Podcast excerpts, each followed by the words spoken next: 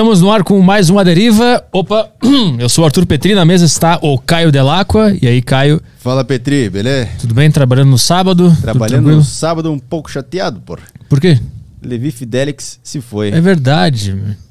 Tô um pouco chateado com essa notícia. O cara que falou uma das maiores verdades do Brasil e foi injustiçado quando ele disse que órgão excretor não reproduz. Ficou todo mundo muito surpreso com essa frase, lembra? Se alguém tinha alguma dúvida, Eu lembro. Mas eu acho que a surpresa maior da galera foi porque a pergunta da, da Luciana Genro não tinha nada a ver com aquilo. É, ele per- ela perguntou Ela se. perguntou se, não, qual que vão ser as pautas é, para os homossexuais no seu plano de governo?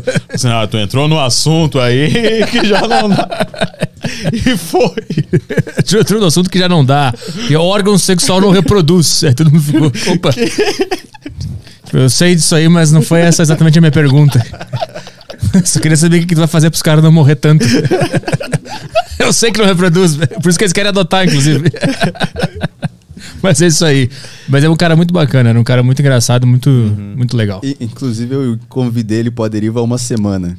Então, É mesmo? convidei ele pro Aderiva há uma semana e.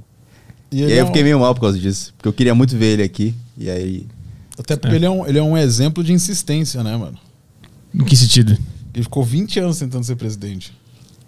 É verdade. O Enéas ficou quanto tempo? O Enéas ficou muito tempo também. Não, ele não ficou tanto tempo. Ele, ele foi a três eleições, aí ele conseguiu ganhar pra deputado e ficou deputado, porque ele viu que não tava mais do que isso. O Levi, o Enéas. O Enéas. O Levi não era deputado? Não, ele nunca foi nada. Ele Nada? sempre tentou ser presidente ou prefeito de São Paulo. Só. Ah, só tentava entrar. Ele só tentou entrar e não conseguiu. Ele só tentava lá em cima, de uma vez só, tá ligado? Ah, ele foi. Eu não quero ser vereador, eu quero ser deputado ou presidente. Imagina deputado não, o, o perfeito. quão puto ele ficou, tipo, ele tava lá 15, eh, eh, quando, em 2016, ele tava ah, há 16 anos tentando ser presidente, ah, tentando ser prefeito de São Paulo, ele não conseguia, e chegou o João Dória ali, foi no primeiro turno, assim.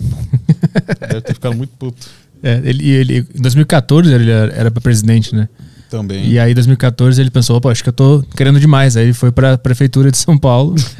em 2016, né? É, E aí não sei a última vez que, que ele tentou fazer. Ele tentou ser presidente de novo e tentou ser prefeito de novo. Ele tava junto agora, né? Do Bolsonaro? Tá, tá. Não, não, a, na do Bolsonaro tava, mas e tava pra prefeito também. Como também? ele, tava, ele tava pra prefeito. Sim, é que dois são anos diferentes, não são Ah, tá, mesmo é verdade, é verdade. Foi agora, ano passado ele tava. Esse cara era maravilhoso. Então, meus pêsames aqui Levi Fidelix, nossa homenagem a esse grande político brasileiro que nunca foi, nunca exerceu, mas foi um dos maiores políticos que o Brasil não teve. Tá? Pessoal, acessa aí sacocheio.tv para acessar o grupo da Deriva no Telegram. E aí você pode mandar suas perguntas aqui pro Maicon no nosso grupo. Inclusive, você pode mandar por áudio também, que a gente roda depois lá no final do programa. O que mais que temos de, de avisos? Ah, o podcast também tá rolando na plataforma do Flow. Também tá acontecendo lá.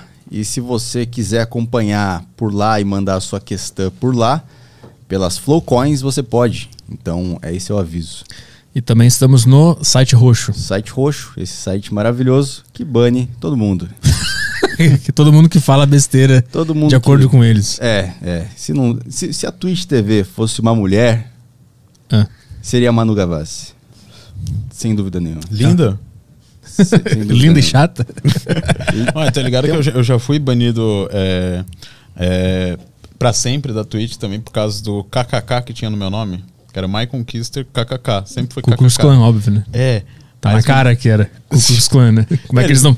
Eles não. Eles pensaram, não, é realmente isso aqui, que não pode ser outra coisa. Aí eles me baniram pra sempre, tive que mandar um e-mail, tive que achar um cara que trabalhava lá dentro. Que eu fui indo de pessoa em pessoa que eu conheci e falando, mano, nada a ver isso aqui que aconteceu e tal, vocês precisam me ajudar. Aí achei um contato de um cara que conhece alguém que trabalha lá. Aí ele me conseguiu me ajudar, eu consegui recuperar. Aí eles mudaram o meu, meu nome pra lá pra My Conquister K-A-Y, My Conquister Kai. E não, não deixam eu mudar. Vai ser isso aí pra sempre agora. O teu nick lá agora é Michael Kisser Kai. Isso. É isso? E eles deixaram assim, falaram, vai ser assim. Não Por sei por quê. Tem um amigo meu, o Thiago, que ele tinha um user na Twitch que era Mangalho Plays. E aí derrubaram, porque Mangalho em português de Portugal é É pau. pênis, né? E aí derrubaram a, o nick dele lá, ele não pode. criou outro, ficou criar outro e, e- e fez outro. E o Caio também perdeu o canal dele. Perdeu É, agora. inclusive, né? eu tô ao vivo no Não é o Caio Delaco, se quiser me acompanhar. Ah, tu criou um novo. Criei um que novo. não é o Caio Delaco. Caio Delaco foi banido. Pelo que eu fiquei sabendo pelo pessoal, eu não posso fazer live. Eu não posso aparecer. Se eu tomo um banho, eu não posso aparecer na Twitch. Põe uma máscara. um- Bota, bota um óculos. Acabou. É, sabe? é um óculos. É. é o, no caso é o Guto. Guto, grande personagem que o Thiago Ventura deu vida. É, tu pode criar o Gu- Guto. Lives do Guto. Lives do Guto. É, Pronto. Pronto, resolvido. Tá, a gente tem que fazer o último, último merchan, que é o XM21. ArthurPetri.com. X21, sempre gosto quando fala do X21. sempre passa o videozinho do cara ali, ó. O Sérgio Bertolucci lá fazendo os negócios, pulando, saltando. Acessa aí arturpetri.com barra xterm21.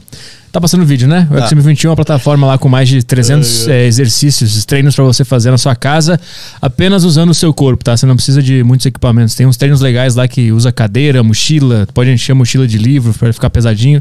É bem legal lá. Então, arturpetri.com barra xterm21, você vai emagrecer na marra. É isso aí? Acabou o vídeo? Acabou o vídeo. Então vamos trabalhar que o convidado da deriva de hoje é o Michael Kister. Salve. agora e sim. aí, Arthur Petri, E aí, tranquilo? veio fazer uma, uma tour de podcasts agora Pesado, em né? São Paulo. Uma, como, é, como é que é o nome? Uma maratona. Foi, agora é o quarto. Quarto podcast que eu tô aí. Tu foi no Vilela, Fui no Vilela, fui do Coisa Nossa, lá do Guaraná. Eu fui no do Rafinha, Rafinha. e agora eu tô aqui. Bastante, foi né? o, o último antes de ir embora, né? Sim, tem que finalizar com chave de ouro. Mas tu né? vem só pra participar dos podcasts?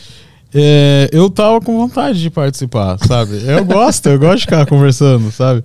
Aí eu vim da outra vez que eu fui no Flow e no Podpah e, pô, foi muito legal, cara, porque eu gosto muito de... Porque eu fico lá isoladão em Balneário. Fico lá em Balneário Camboriú, não tenho acesso a ninguém, é só as pessoas que trabalham comigo e meus amigos de lá.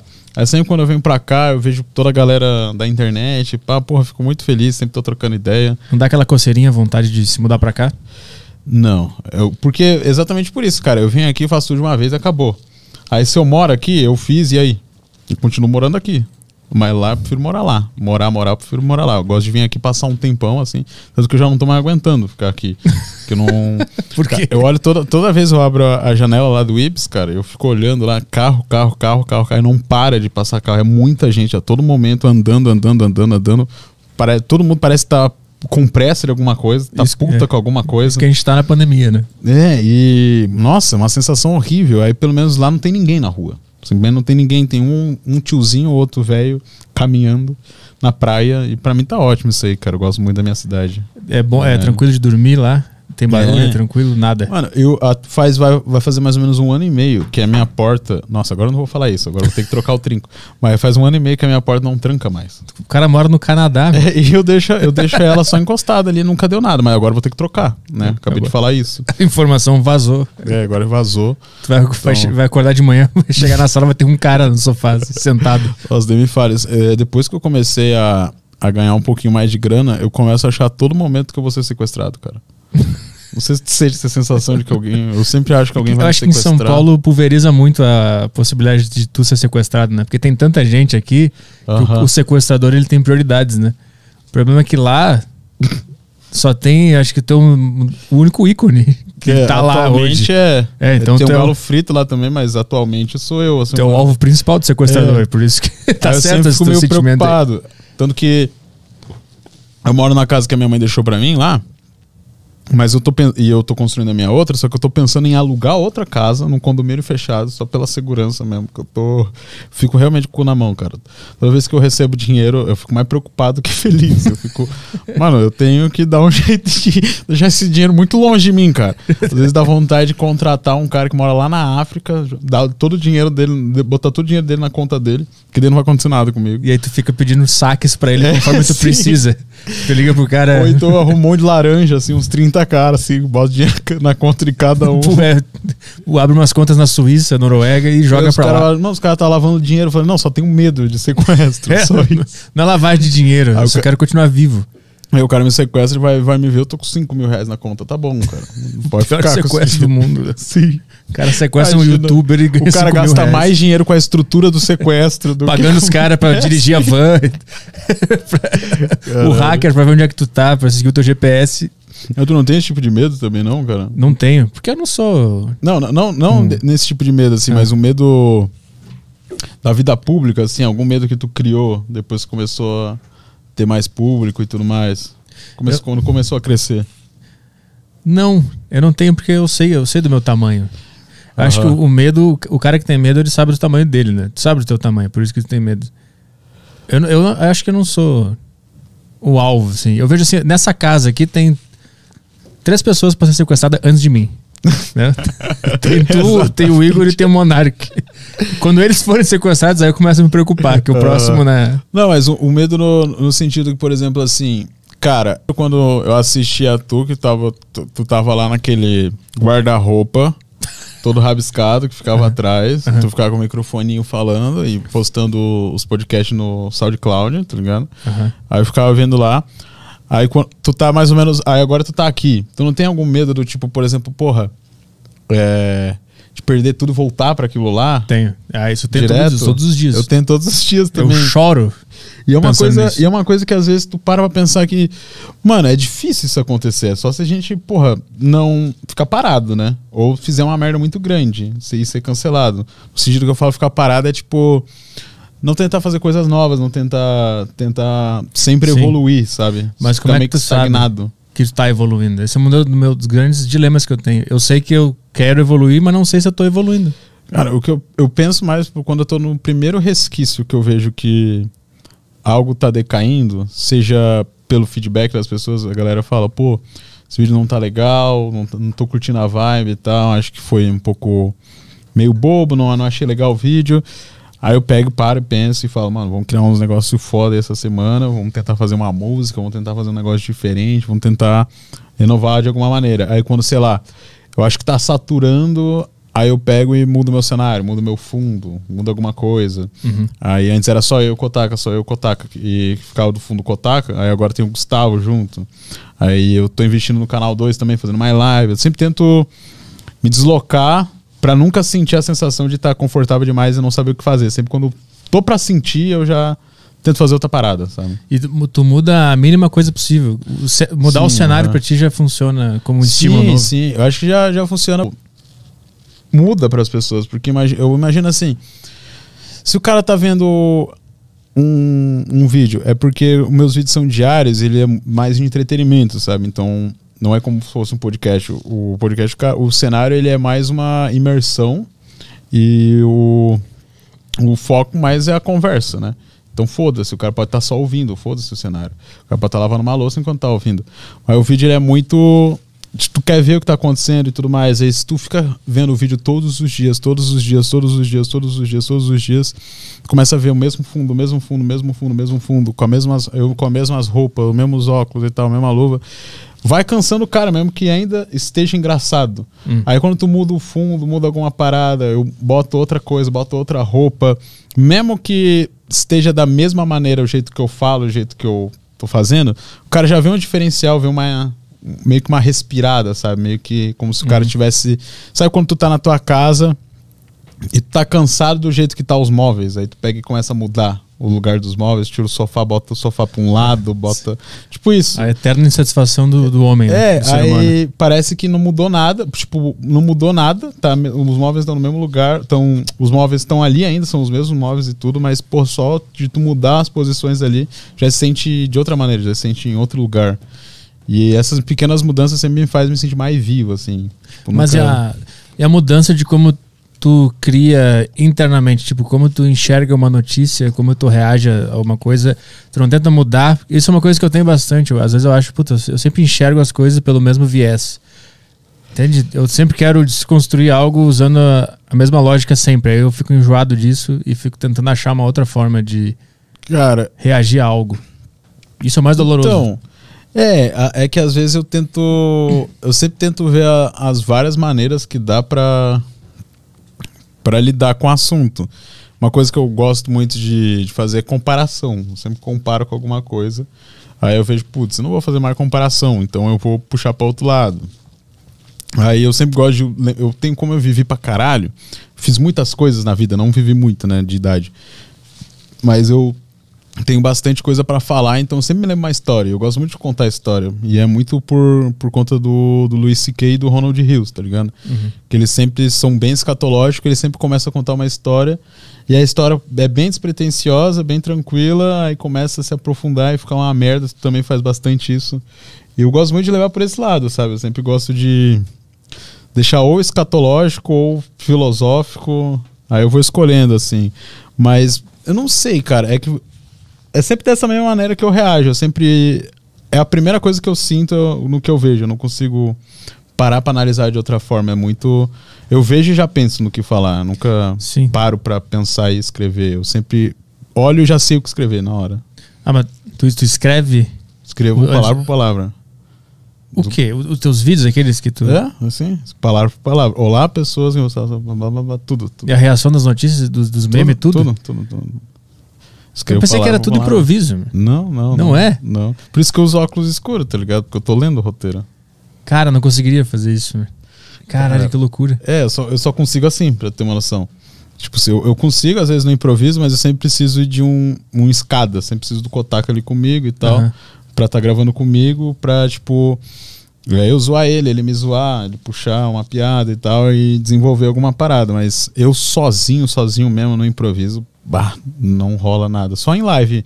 E mesmo assim, em live eu ainda tenho um chat ali direto comigo Estimulando, conversando, né? Uhum. Eu tô vendo que eles estão rindo, então eu sei que tá bom, tá ligado? Tem um Aham. feedback na hora. Mas, porra, só no improviso não, porque eu tenho. Eu sempre, eu sempre acho que tá uma merda. Até por isso que o Otaka fica atrás ali comigo, porque ele rindo eu sei que tá bom. Sei que tá fluindo legal porque ele tá rindo. Aham. Se não tivesse ninguém, nem nada, eu tivesse só no improviso, putz, não dá. É por isso que eu tenho um roteiro, tá É ligado? assim que eu me sinto toda sexta-feira. Lá no meu É, podcast. eu imagino, cara, porque tem dia que tu tá muito mal, assim, que tu, tu fala, mano, não aguento mais. e não sei se tu se sente meio preso, assim, porque a galera assina, né? Aham. Aí às vezes tu fala, tu fala, mano, eu não queria fazer hoje, vai falar, mas preciso fazer. E tu tenta caçar alguma coisa do teu cérebro pra vir alguma coisa. Sim, é, mas é um exercício interessante de se fazer. Se eu Aham. sei que toda sexta-feira eu tenho que lançar o podcast, a minha mente ela tá programada e antenada a semana inteira pra falar alguma coisa na sexta-feira. Aham. Eu comecei um negócio que eu faço já oito, sei lá quantos anos, 2013, eu nunca sei, nove, oito Eu, anos. eu acho que desde antes faz, que eu no, tu já soltava no SoundCloud em 2012. É, 2012. É. Então eu, eu meio que programei já, mas se eu chego no, no dia de gravar o podcast com a cabeça vazia, ela, ela começa. Na hora ela. Uhum. Sei, ela. Um negócio que me ajudou bastante foi aquele vídeo do Louis C.K. No, no, no tributo ao George Carlin, Ah, do enterro do aham. George Carlin. Sim, é sim. que ele falou que o George Carlin ensinou a ele a sempre cavar mais O fundo, mais fundo, na é. mente e encontrar as coisas que, É, que tá ele, tentando que ele esconder. fala que ele chegou até as bolas dele e tal, né? É, é. Aham. É. Pô, aquilo é foda mesmo. Aquilo- e o Luiz Kay me ajuda muito nisso, porque, cara, quanto mais tu se aprofunda, Uhum.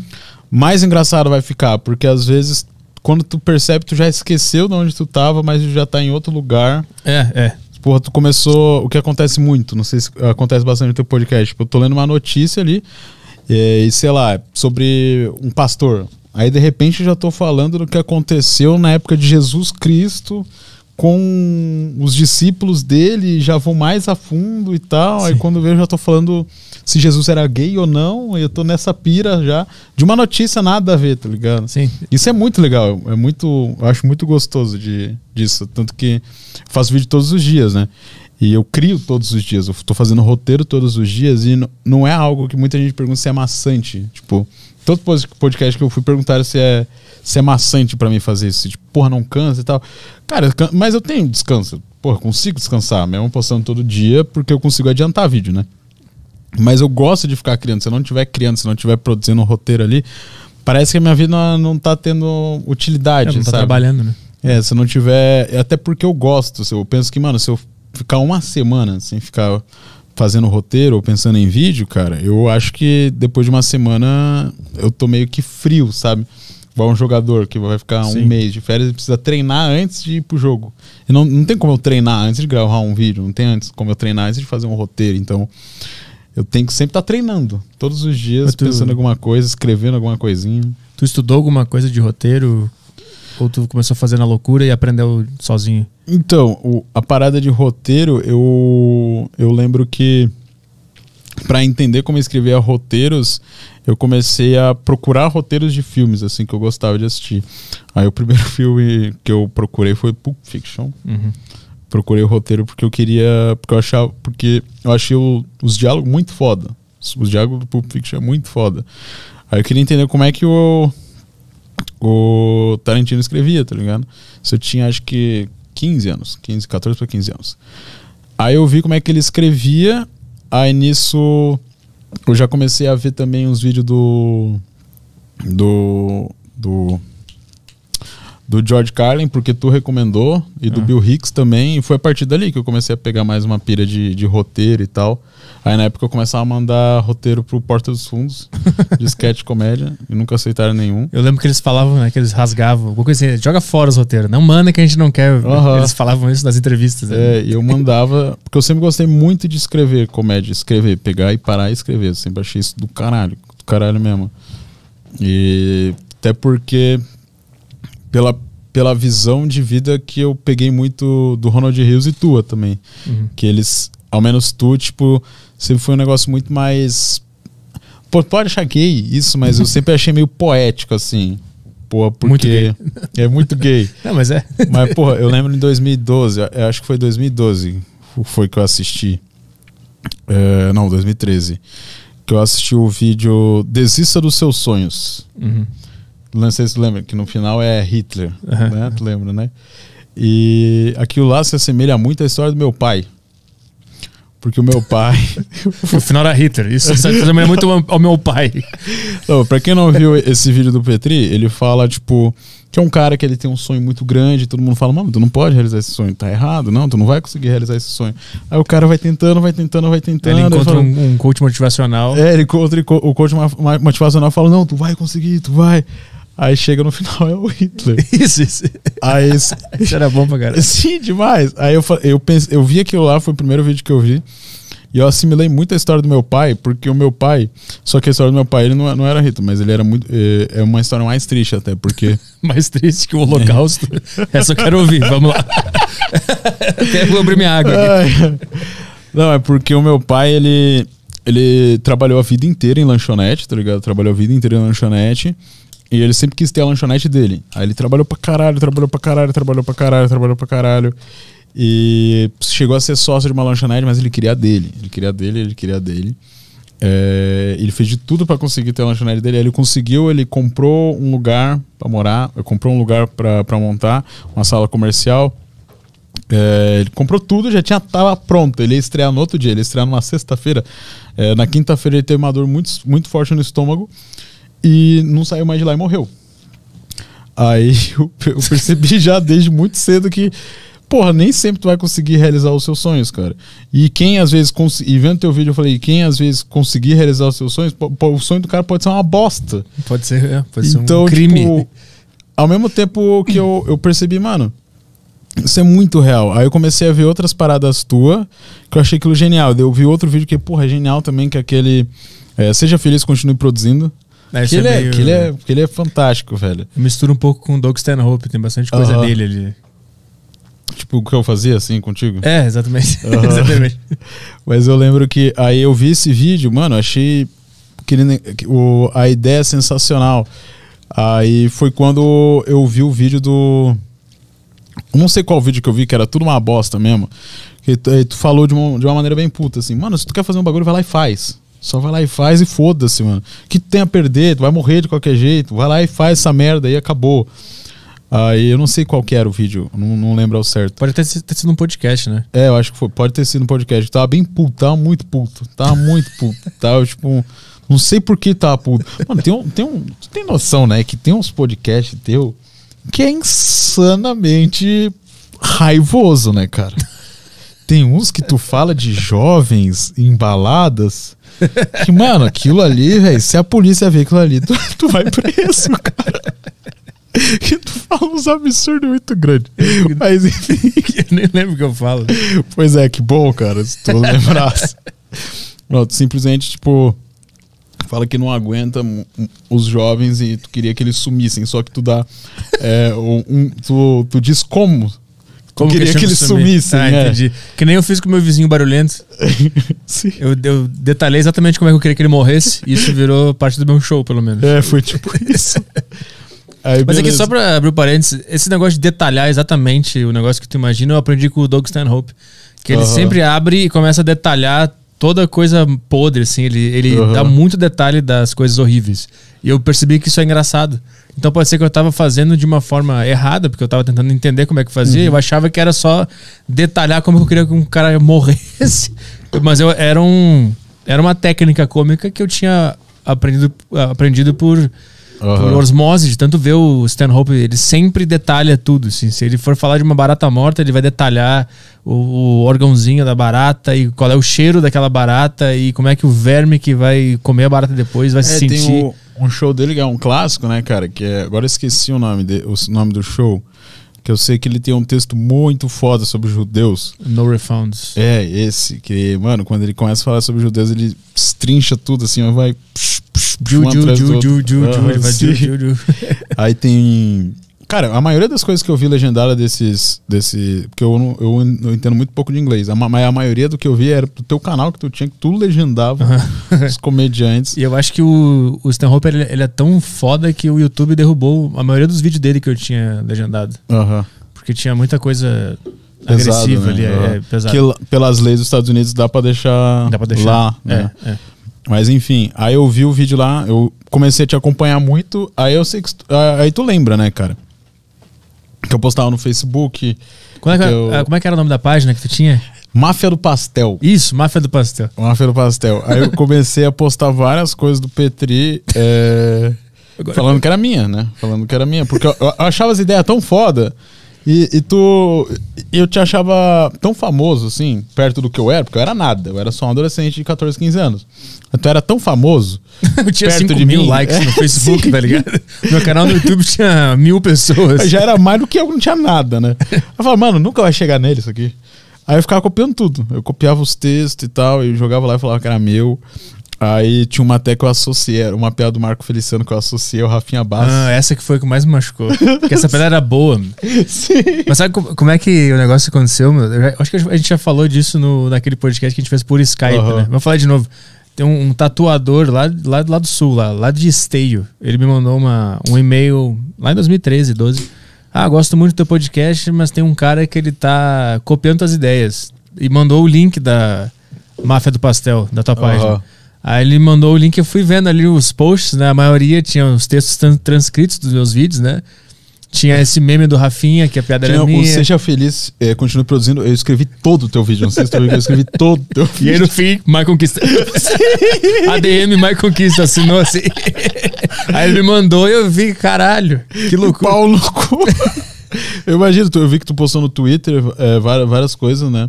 É, reclamando pra caralho. Nessa época aí? É, é. Aí eu lembro que eu, eu, eu entrei em contato contigo, eu cheguei a te ter no Facebook.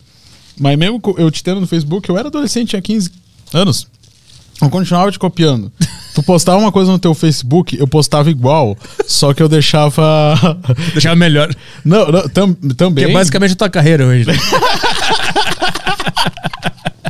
Não, mas eu pegava e te tirava da- das pessoas que poderia ver.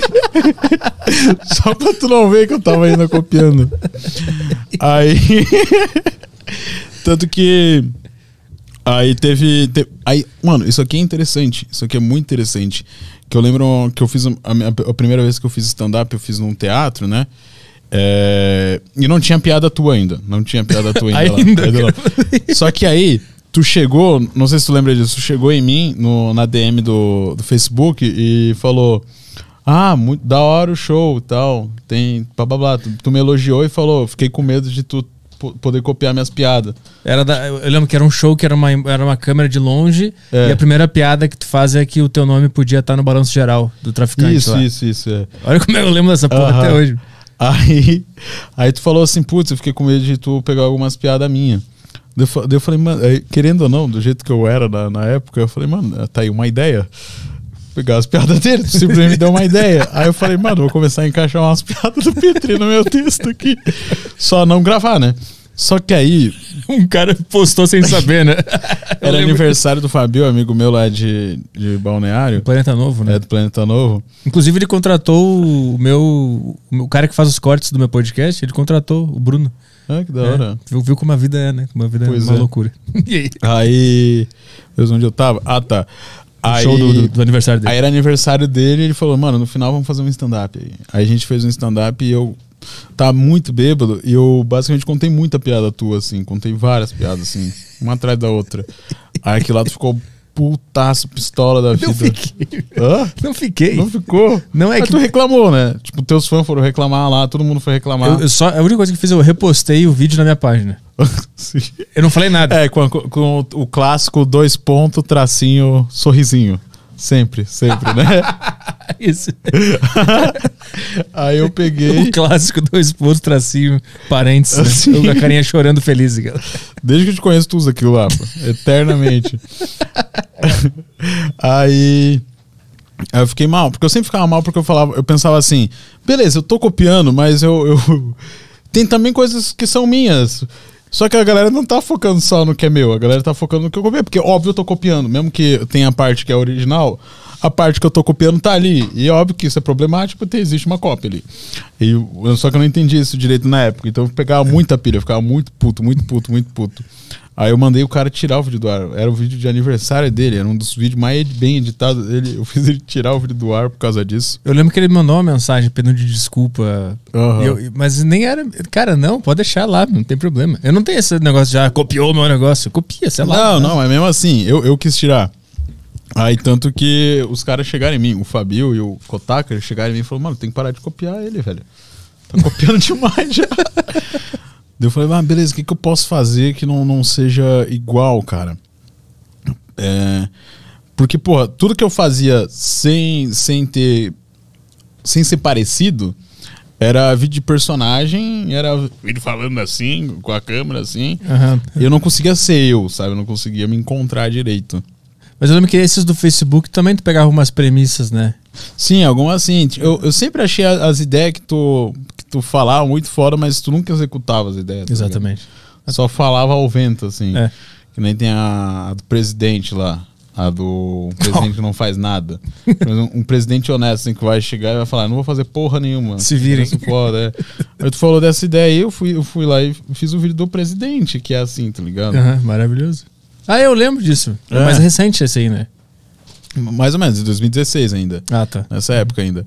Mas o que mudou mesmo assim que eu falei, putz, agora eu acho que eu estou livre, o Petri não está mais Não é um em fantasma. minha volta. é. foi, eu acho que foi. Foi quando tu. Foi no meu show lá, em Curitiba. Aham. Foi no meu show. Que eu, que- o, tudo que eu queria, tá ligado? Era mostrar que eu tinha um show sem ter piada tua.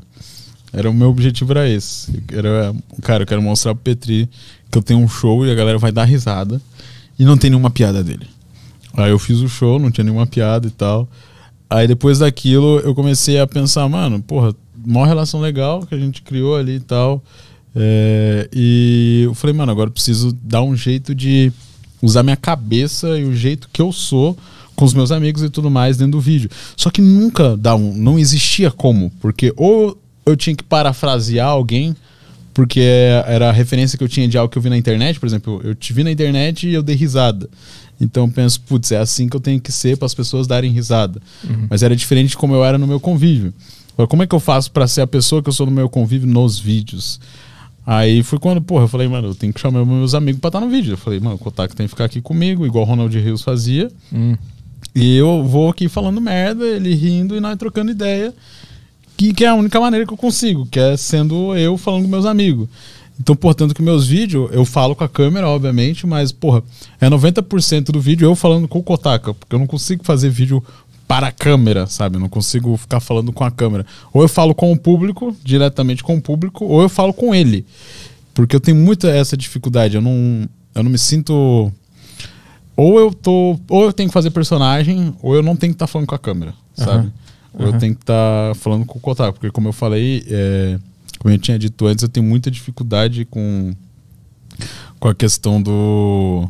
sentir a vontade, tá ligado? É, porque eu sempre acho que tem alguma coisa errada, que sempre tá, tá uma merda e tudo mais.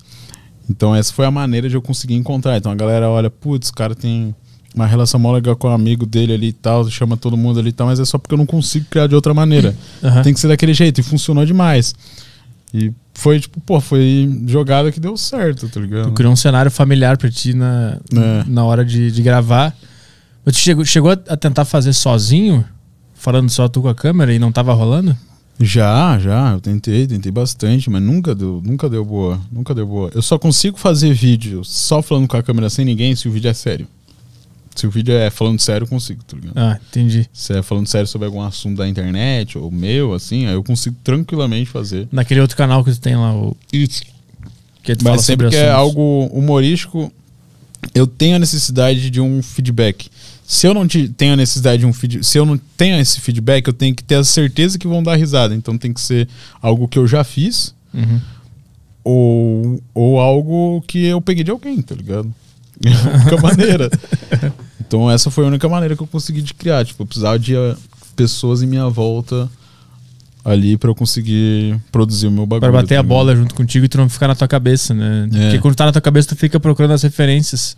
E tu Sim, bate bola sim. com as tuas referências, né? E, porra, às vezes eu faço uma piada ali, pô, imagina, eu, eu tô sozinho, aí eu faço, eu, como eu escrevo tudo, tá ligado? Eu vou lá, eu faço uma piada e eu não sei se acharam engraçado ou não, e dentro da minha cabeça pode ter sido uma merda. E eu não consigo continuar, eu começo a achar uma merda. Mano, isso acontece até mesmo com, o Kotaka no fundo. Às vezes eu, pô, eu escrevo uma piada que é uma puta piada, ele não dá risada, eu fico, mano, Ele não sabe do roteiro antes de não começar sabe, a não gravar. sabe. Essa é a pira, tá ligado? Ah. Não sabe nada que eu, que eu vou falar. Daí fica. Ele é a parte espontânea do negócio, tá ligado? Entendi. Eu sou a parte fake espontânea. Que parece espontâneo, mas não é. Aham. Aí, mas ele é a jogada. Ele é a cartada, tá ligado? Tipo, ele sempre dá risada de tudo porque ele não sabe de nada. Aí quando ele não dá risada, eu penso, mano, isso aqui deve estar muito ruim, isso aqui deve estar uma bosta. E eu já penso em desistir do vídeo. às vezes eu desisto do vídeo, às vezes eu falo, mano, não vou mais gravar isso aqui, eu vou gravar o próximo só porque ele não riu, tá ligado? Ah, Só porque o vídeo tá lá, a gente tá fazendo o vídeo, o vídeo, sei lá, a gente gravou um bruto de 30 minutos. Se eu tô lá gravando em 15 minutos ele não riu de, de uma parada que eu falei, riu de todo o resto, eu já falo, não quero mais gravar. Olha olha a pressão que esse cara tem. Ele não fica mal? Hã? Ele não fica mal com toda essa pressão? Oi, querido. Oi, Tudo bom? qual é? Igor 3K invade o estúdio. Qual é? Maicon, Tudo bom? quem é esse cara que tá aqui não deixando eu entrar? Seu Gustavo, né? Para de deixar tão em Gustavo. Não vou entrar agora também, não. Vai tomar no teu cu. A frase final do Igor em todas as frases é vai tomar no teu cu. Aham. Ele pode estar se confessando pro padre, vai tomar no teu cu e vai embora. Essa é a frase, essa é a assinatura do Igor. Pô, mó bad vibes isso aí, né? O quê? Não, é ele falando, sempre. Ah, é, pô, meio, pô, ba- Pô, bad mó vibes. Bad, mó bad vibes. Aí onde eu tava, Mas ele não se sente pressionado? É ter que rir? Ah, então, não, porque eu sempre falo, mano, relaxa, relaxa, só vamos pro próximo, você não tem culpa de nada, a culpa é minha. Mas o cara tá meia hora sentado lá, ele, pô, eu acho que eu vou dar uma risada porque eu não quero gravar outro. vou fingir que eu gostei dessa aí porque eu, não- eu tenho, eu quero, eu quero ir pra casa. Não, não, tem vez que às vezes, por exemplo, assim, a gente acabou de gravar o vídeo, eu faço isso direto, tá ligado? E eu esqueço de salvar o áudio e não, não, não tava no salvamento, salvamento automático, a gente tem que regravar o vídeo inteiro. Com o mesmo roteiro. Com o mesmo roteiro. Daí Eu falo, mano, então finge que riu. então finge aí que deu risada e foda-se, tá ligado? Mas como é que é esse roteiro? Como é que é, a- como é, que é a tua rotina de criação? Tu trabalha de segunda a sexta, tu trabalha fim de semana? Eu tenho. Que horas tu escreve? Eu, cri, eu criei uma rotina de, de. Eu gravo quatro vídeos a cada três dias. Aí, por exemplo, eu sempre uso o exemplo assim. Hoje é segunda e hoje eu gravei quatro vídeos, né? Aí na, na terça eu começo de manhã a escrever um, aí eu vou, fazer, eu vou fazendo outras coisas. Eu escrevo um pouquinho, aí eu vou jogar um videogame, eu fico um pouco com a minha mina, eu vou, aí depois eu vou lá, escrevo mais um pouquinho, aí eu vou lá tomar meu café, porque eu acordo cedo, bem cedo também. Que horas tu acorda? Eu acordo seis horas da manhã. Eu achei que tu era dos caras que virava à noite. Ah, eu viro bastante também. Eu, viro, eu durmo bem pouco. Durmo bem pouco. Eu vou dormir. Eu não vou dormir cedo. Eu vou dormir tarde. Vou dormir umas três horas e acordo às seis. Nossa. É, é o que eu, eu. Eu criei uma pira, assim, que eu acho que é bem nada a ver. De que dormir pouco é bom porque tu fica mais útil e mais produtivo. Isso, ideia isso é coisa minha- daqueles Alpha Spirit lá. É, sim. Isso. To- tá tomando banho gelado também? Olhando pro sol Eu quase, 30 tô minutos. quase lá almoçando de frente pra parede. É pro, pro céu. né? Como é que é? Sim, Subindo no escuro. Isso, isso. Mas, mas eu durmo pouco porque eu, eu realmente acho que. E é de fato, mano, me dá muito mais tempo. Porque eu poderia. Como eu, como- eu continuando aqui. Aí eu vou, volto pra lá. No que eu tô. No que eu tava agora. Aí eu, eu escrevo de manhã e tal. Aí eu tomo meu café. Aí eu escrevo mais um pouquinho. Aí já chega na hora do almoço eu terminei um roteiro. Aí eu começo outro. Aí eu continuo meu dia. Às vezes eu saio. Vou, sei lá, almoçar fora. Mas nesse tempo todo que está no lazer, almoçando, tomando café, a tua cabeça tá trabalhando, mesmo que seja. Não, não, não. Eu, eu- é assim.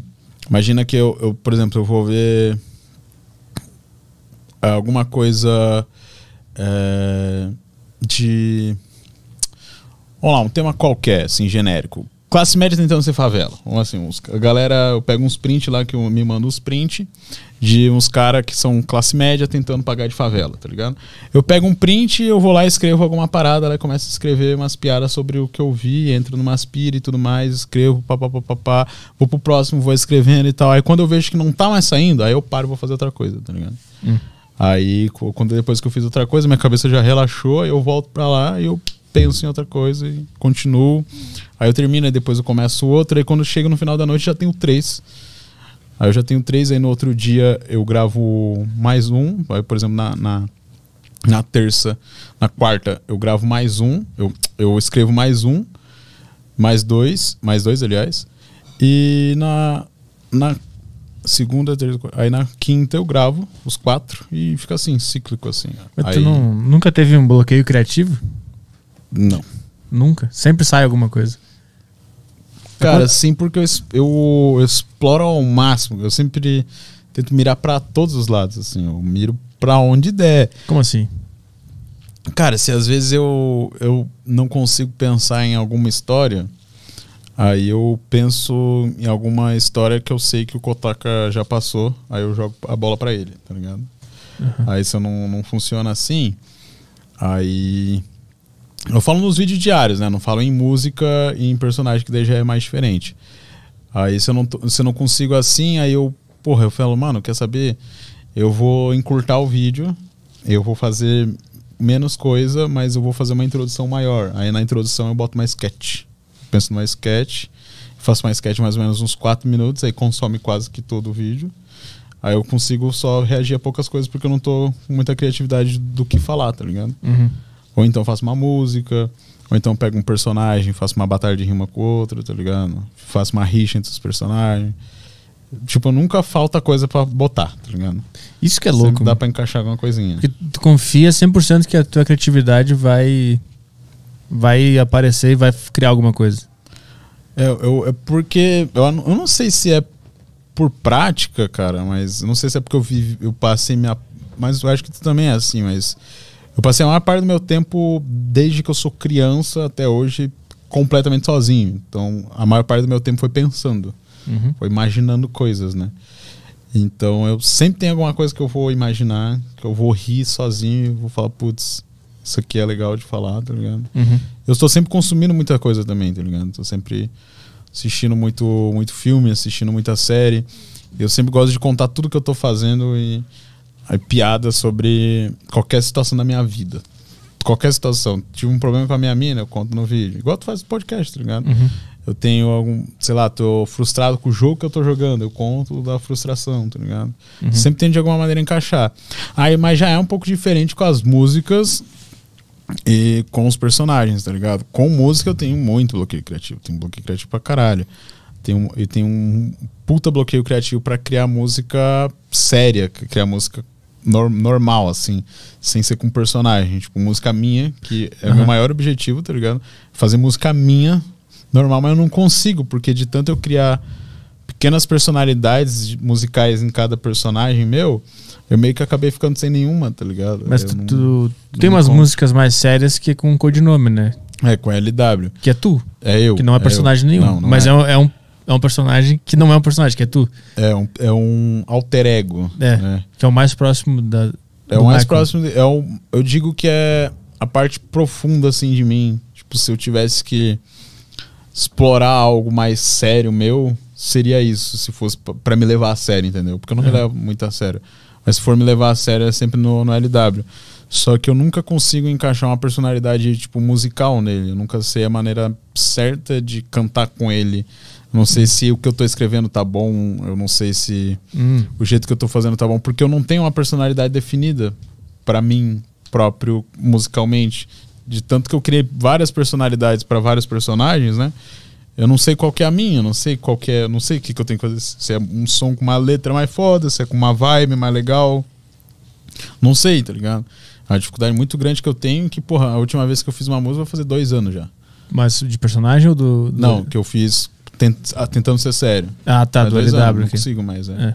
Porque a de personagem, a última que saiu foi a do, do Liu Lixo, né? Do que ele É. sai do. do- do- Tem essa, e esse aí o outro que é com, com três daí, que foi com o Loren Tralha, que é o Classe Média Condomínio, o Lucas Hype e o Liu Lixo. Saiu com música com os três.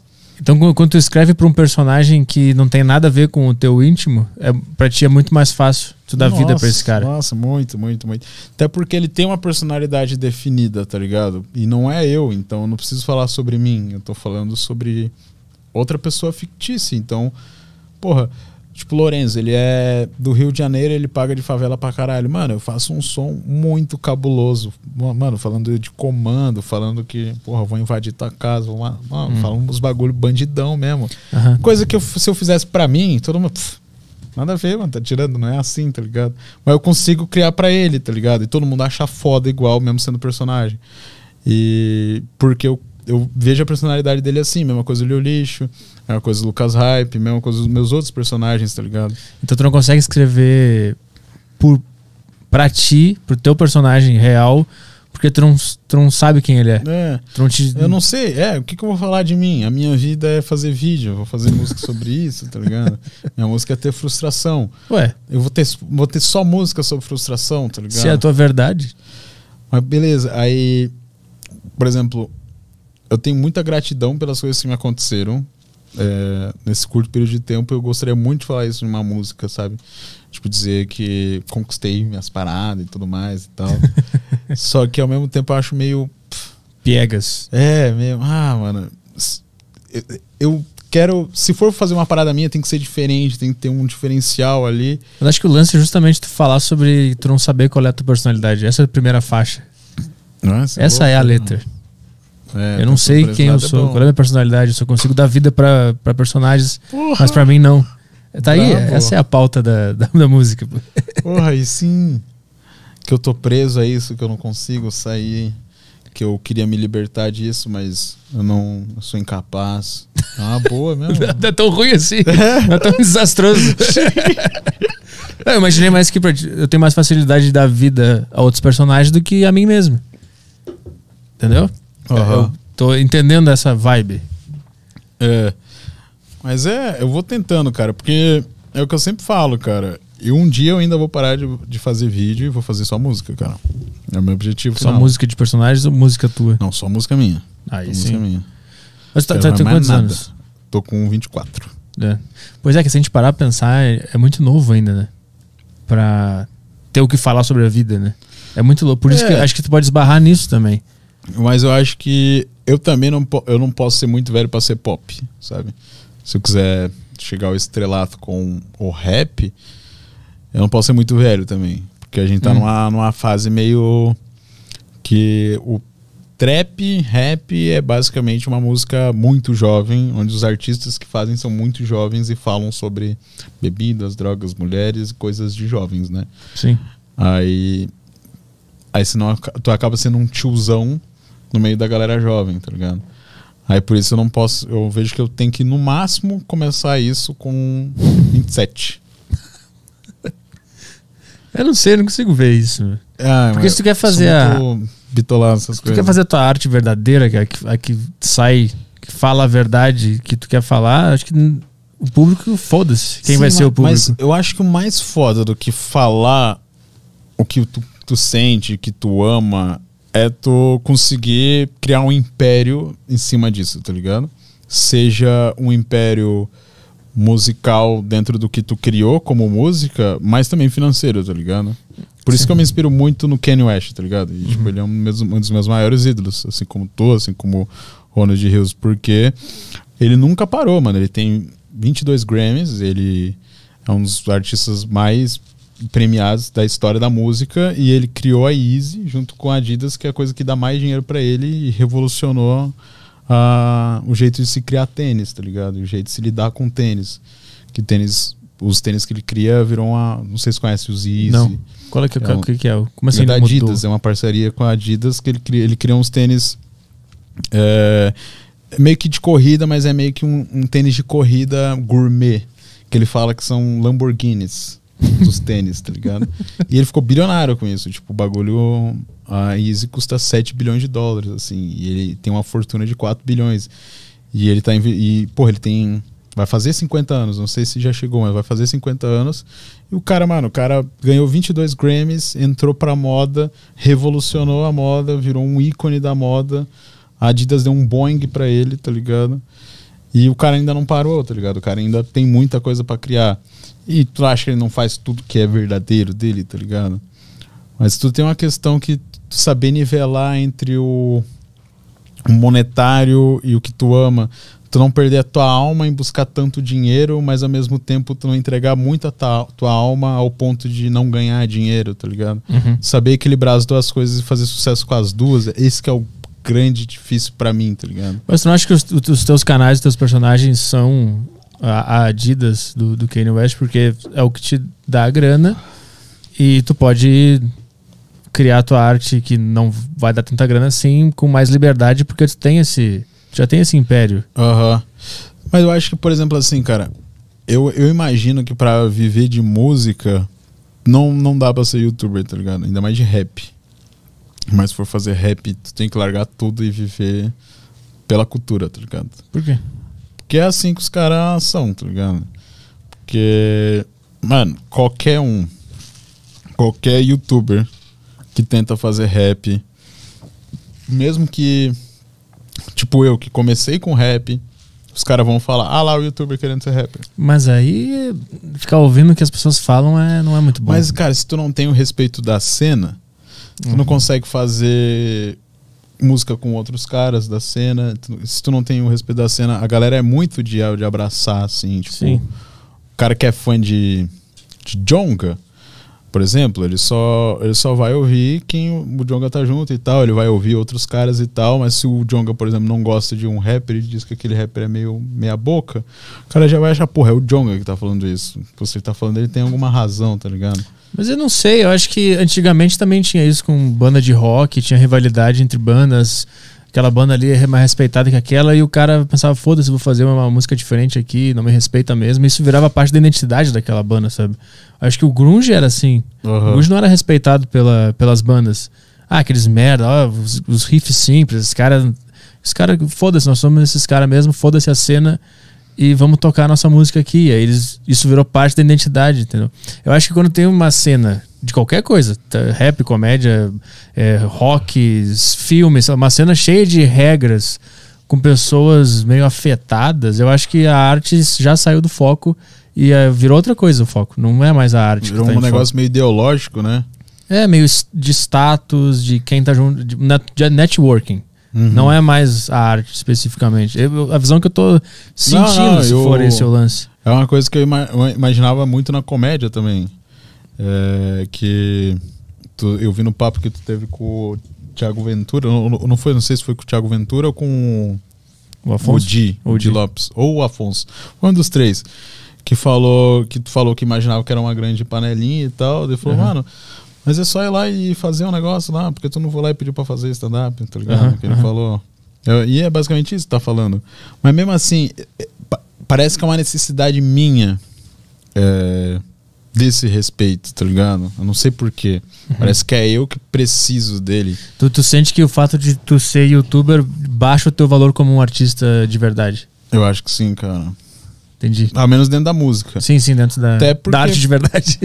É, até porque, porra, eu, mano, eu comecei fazendo música como Liu Lixo em 2017. É, eu tinha um, um microfone horrível, USB, que era assim, tá ligado? Assim.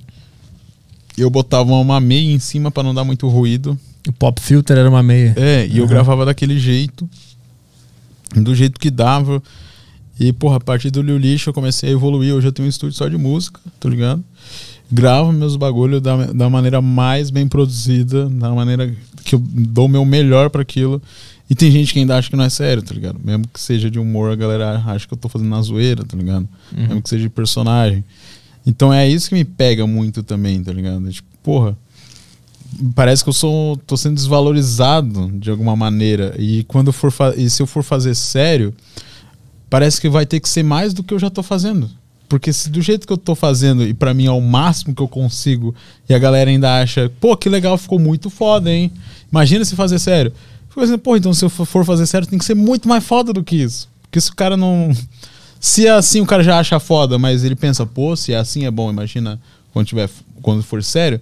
Então ele quer que quando for sério seja muito mais foda do que eu já tô mostrando, tá ligado? Mas Aí eu tá, fico nesse dilema. Não tá entrando num, num ponto que eu acho que é da, da nossa geração. Eu, um pouco mais à frente, eu acho que eu, eu tô na, na beira de não estar nessa geração. Tu tá completamente nessa geração de comunidades e comentários e muita influência da opinião alheia. E isso molda a tua cabeça ao ponto de, desse, a- ao ponto de afetar que decisão tu vai tomar. Porque você tá falando, ah, o cara vai achar tal coisa, o cara vai achar tal coisa. Então eu acho que tem que cagar pra isso. Cara, Óbvio- obviamente é. tem, mas como cagar pra isso?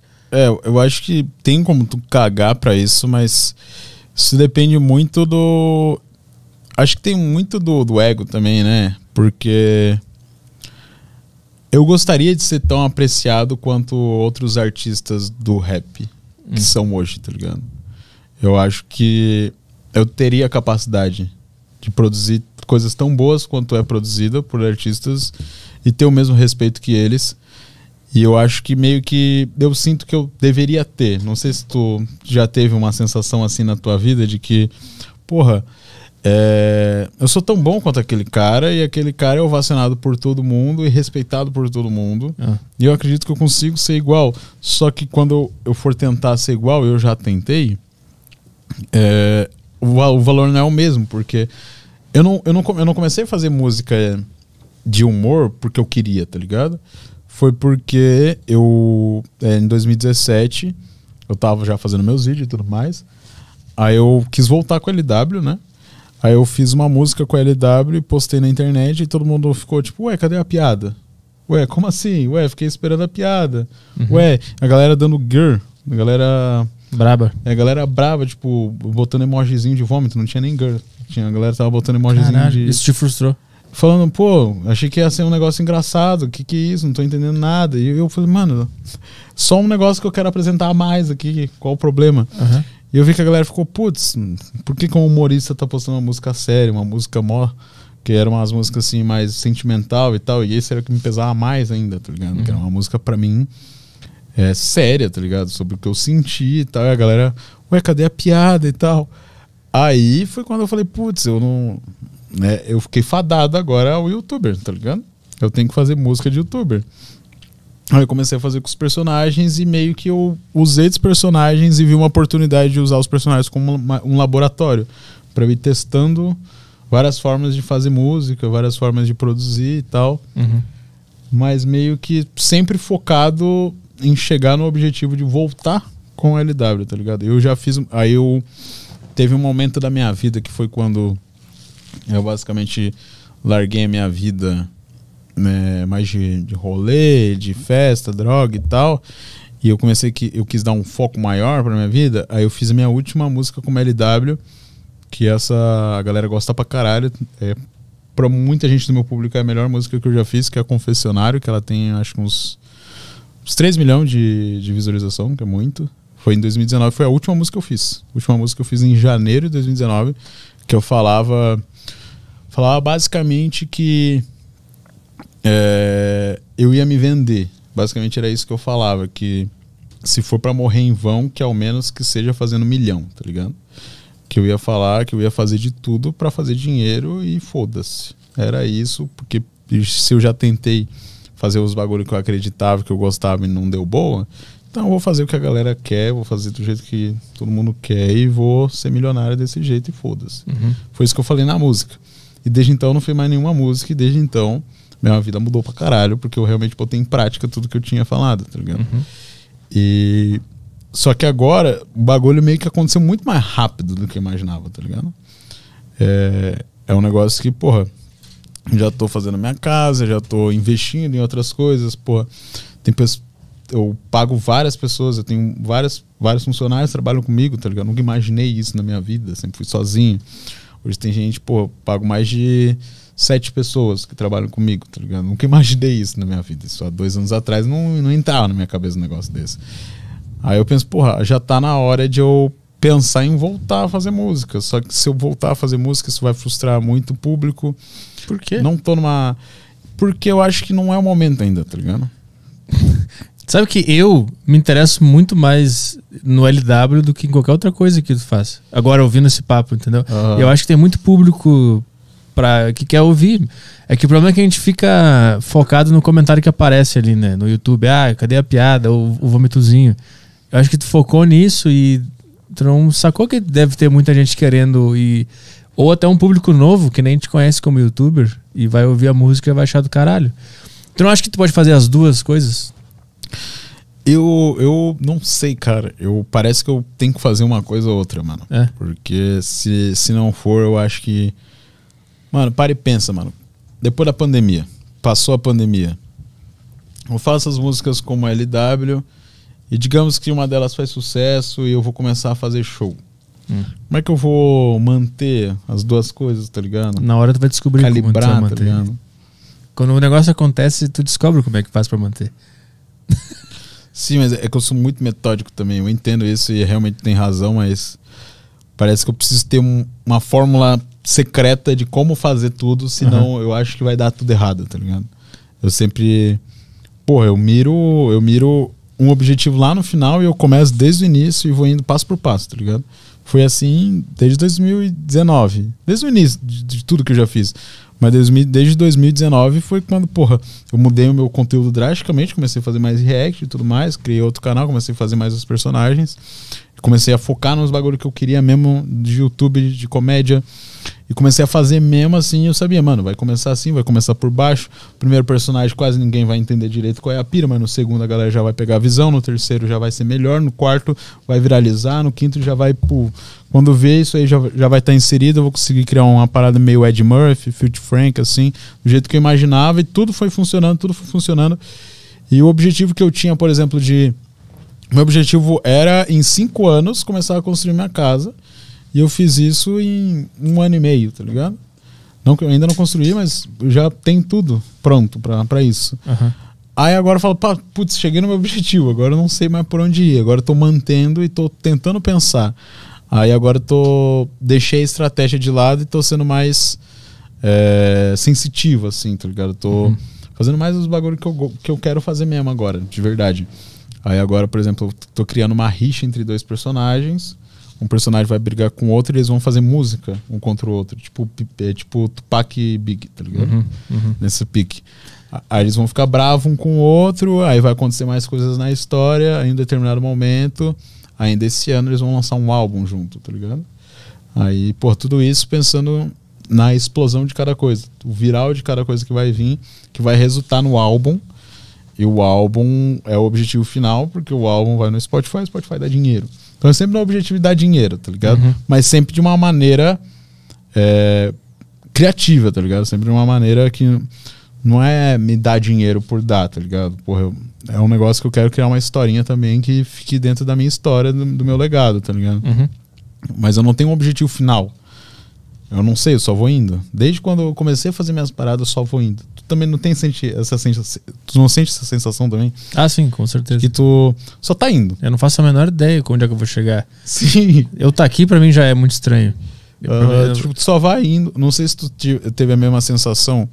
A primeira vez que eu vim pra São Paulo pra fazer alguma coisa pra, ah, pra cá, eu já fiquei, mano, como assim? Eu- por que que eu tô aqui, tá ligado? Qual Quando o eu fiz o meu primeiro show em São Paulo, em 2018, acho que foi. Eu, eu, fiz, eu fiz num bar lá no Tatuapé, no, no bar de Narguilé. Inclusive o Caio tava lá, inclusive. Lembra como é que era? Um horror que era aquele lugar? Nossa, os caras fumando narguile. É, é. Pra caralho. Uma névoa assim no É. lugar. Foi a primeira vez que eu fiz show. Foi 2018. E eu senti exatamente a mesma coisa. O dia, foi nesse dia que a gente se conheceu. É. Eu É. cheguei lá, eu cheguei a encontrar o Petri, tipo, eu entrei no bar, vi o Petri lá no fundo, assim, fui na direção dele, ele tava com um copinho de uísque, todo duro, todo travado. Horrível. Não, mas sei lá. foi Mas já, era, já tinha gente pra te ver só. Sim, eu. era, eu- era da turnezinha que tu tinha feito? Não, Ou- foi antes da turnê. Eu marquei Ah. um show com um cara aqui. Que, que, qual foi? Eu não sei por que que eu decidi fazer o show. Não sei o que que foi. Eu acho que é porque eu fiz algum show em Porto Alegre, lotou. Aí eu pensei, se Porto Alegre lotou, o que, que será que acontece em São Paulo? Aí eu marquei uma noite no, no bar do cara E a gente botou os ingressos pra vender. Aí esgotou, tipo, em uma semana. Aí a gente abriu outra noite. A gente fez duas sessões e as duas Uhum. esgotaram. E nesse dia eu tive essa, essa sensação de. Que isso?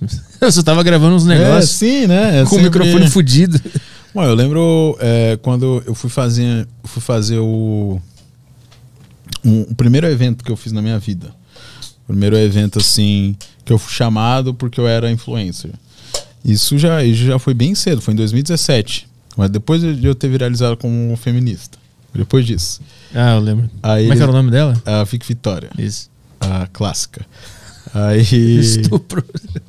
Aí eu, eu fui chamado pro evento, tá ligado? E foi a primeira vez que eu andei de avião na minha vida. Eu fui pra Goiânia. Caralho. Primeira vez que eu andei de avião na minha vida e eu no avião já tava falando, pensando, mano, a primeira vez que eu tô andando de avião na minha vida eu não paguei. Que bagulho absurdo, tá ligado? Falei, mano, e eu tô indo pra outro estado. Eu nunca tinha saído da região ali. Eu nunca tinha ido Uhum, uhum. Paraná, não tinha ido, só ficava na região ali de Balneário Camboriú. Ia numa cidade ali, outra ali, mas não saía dali.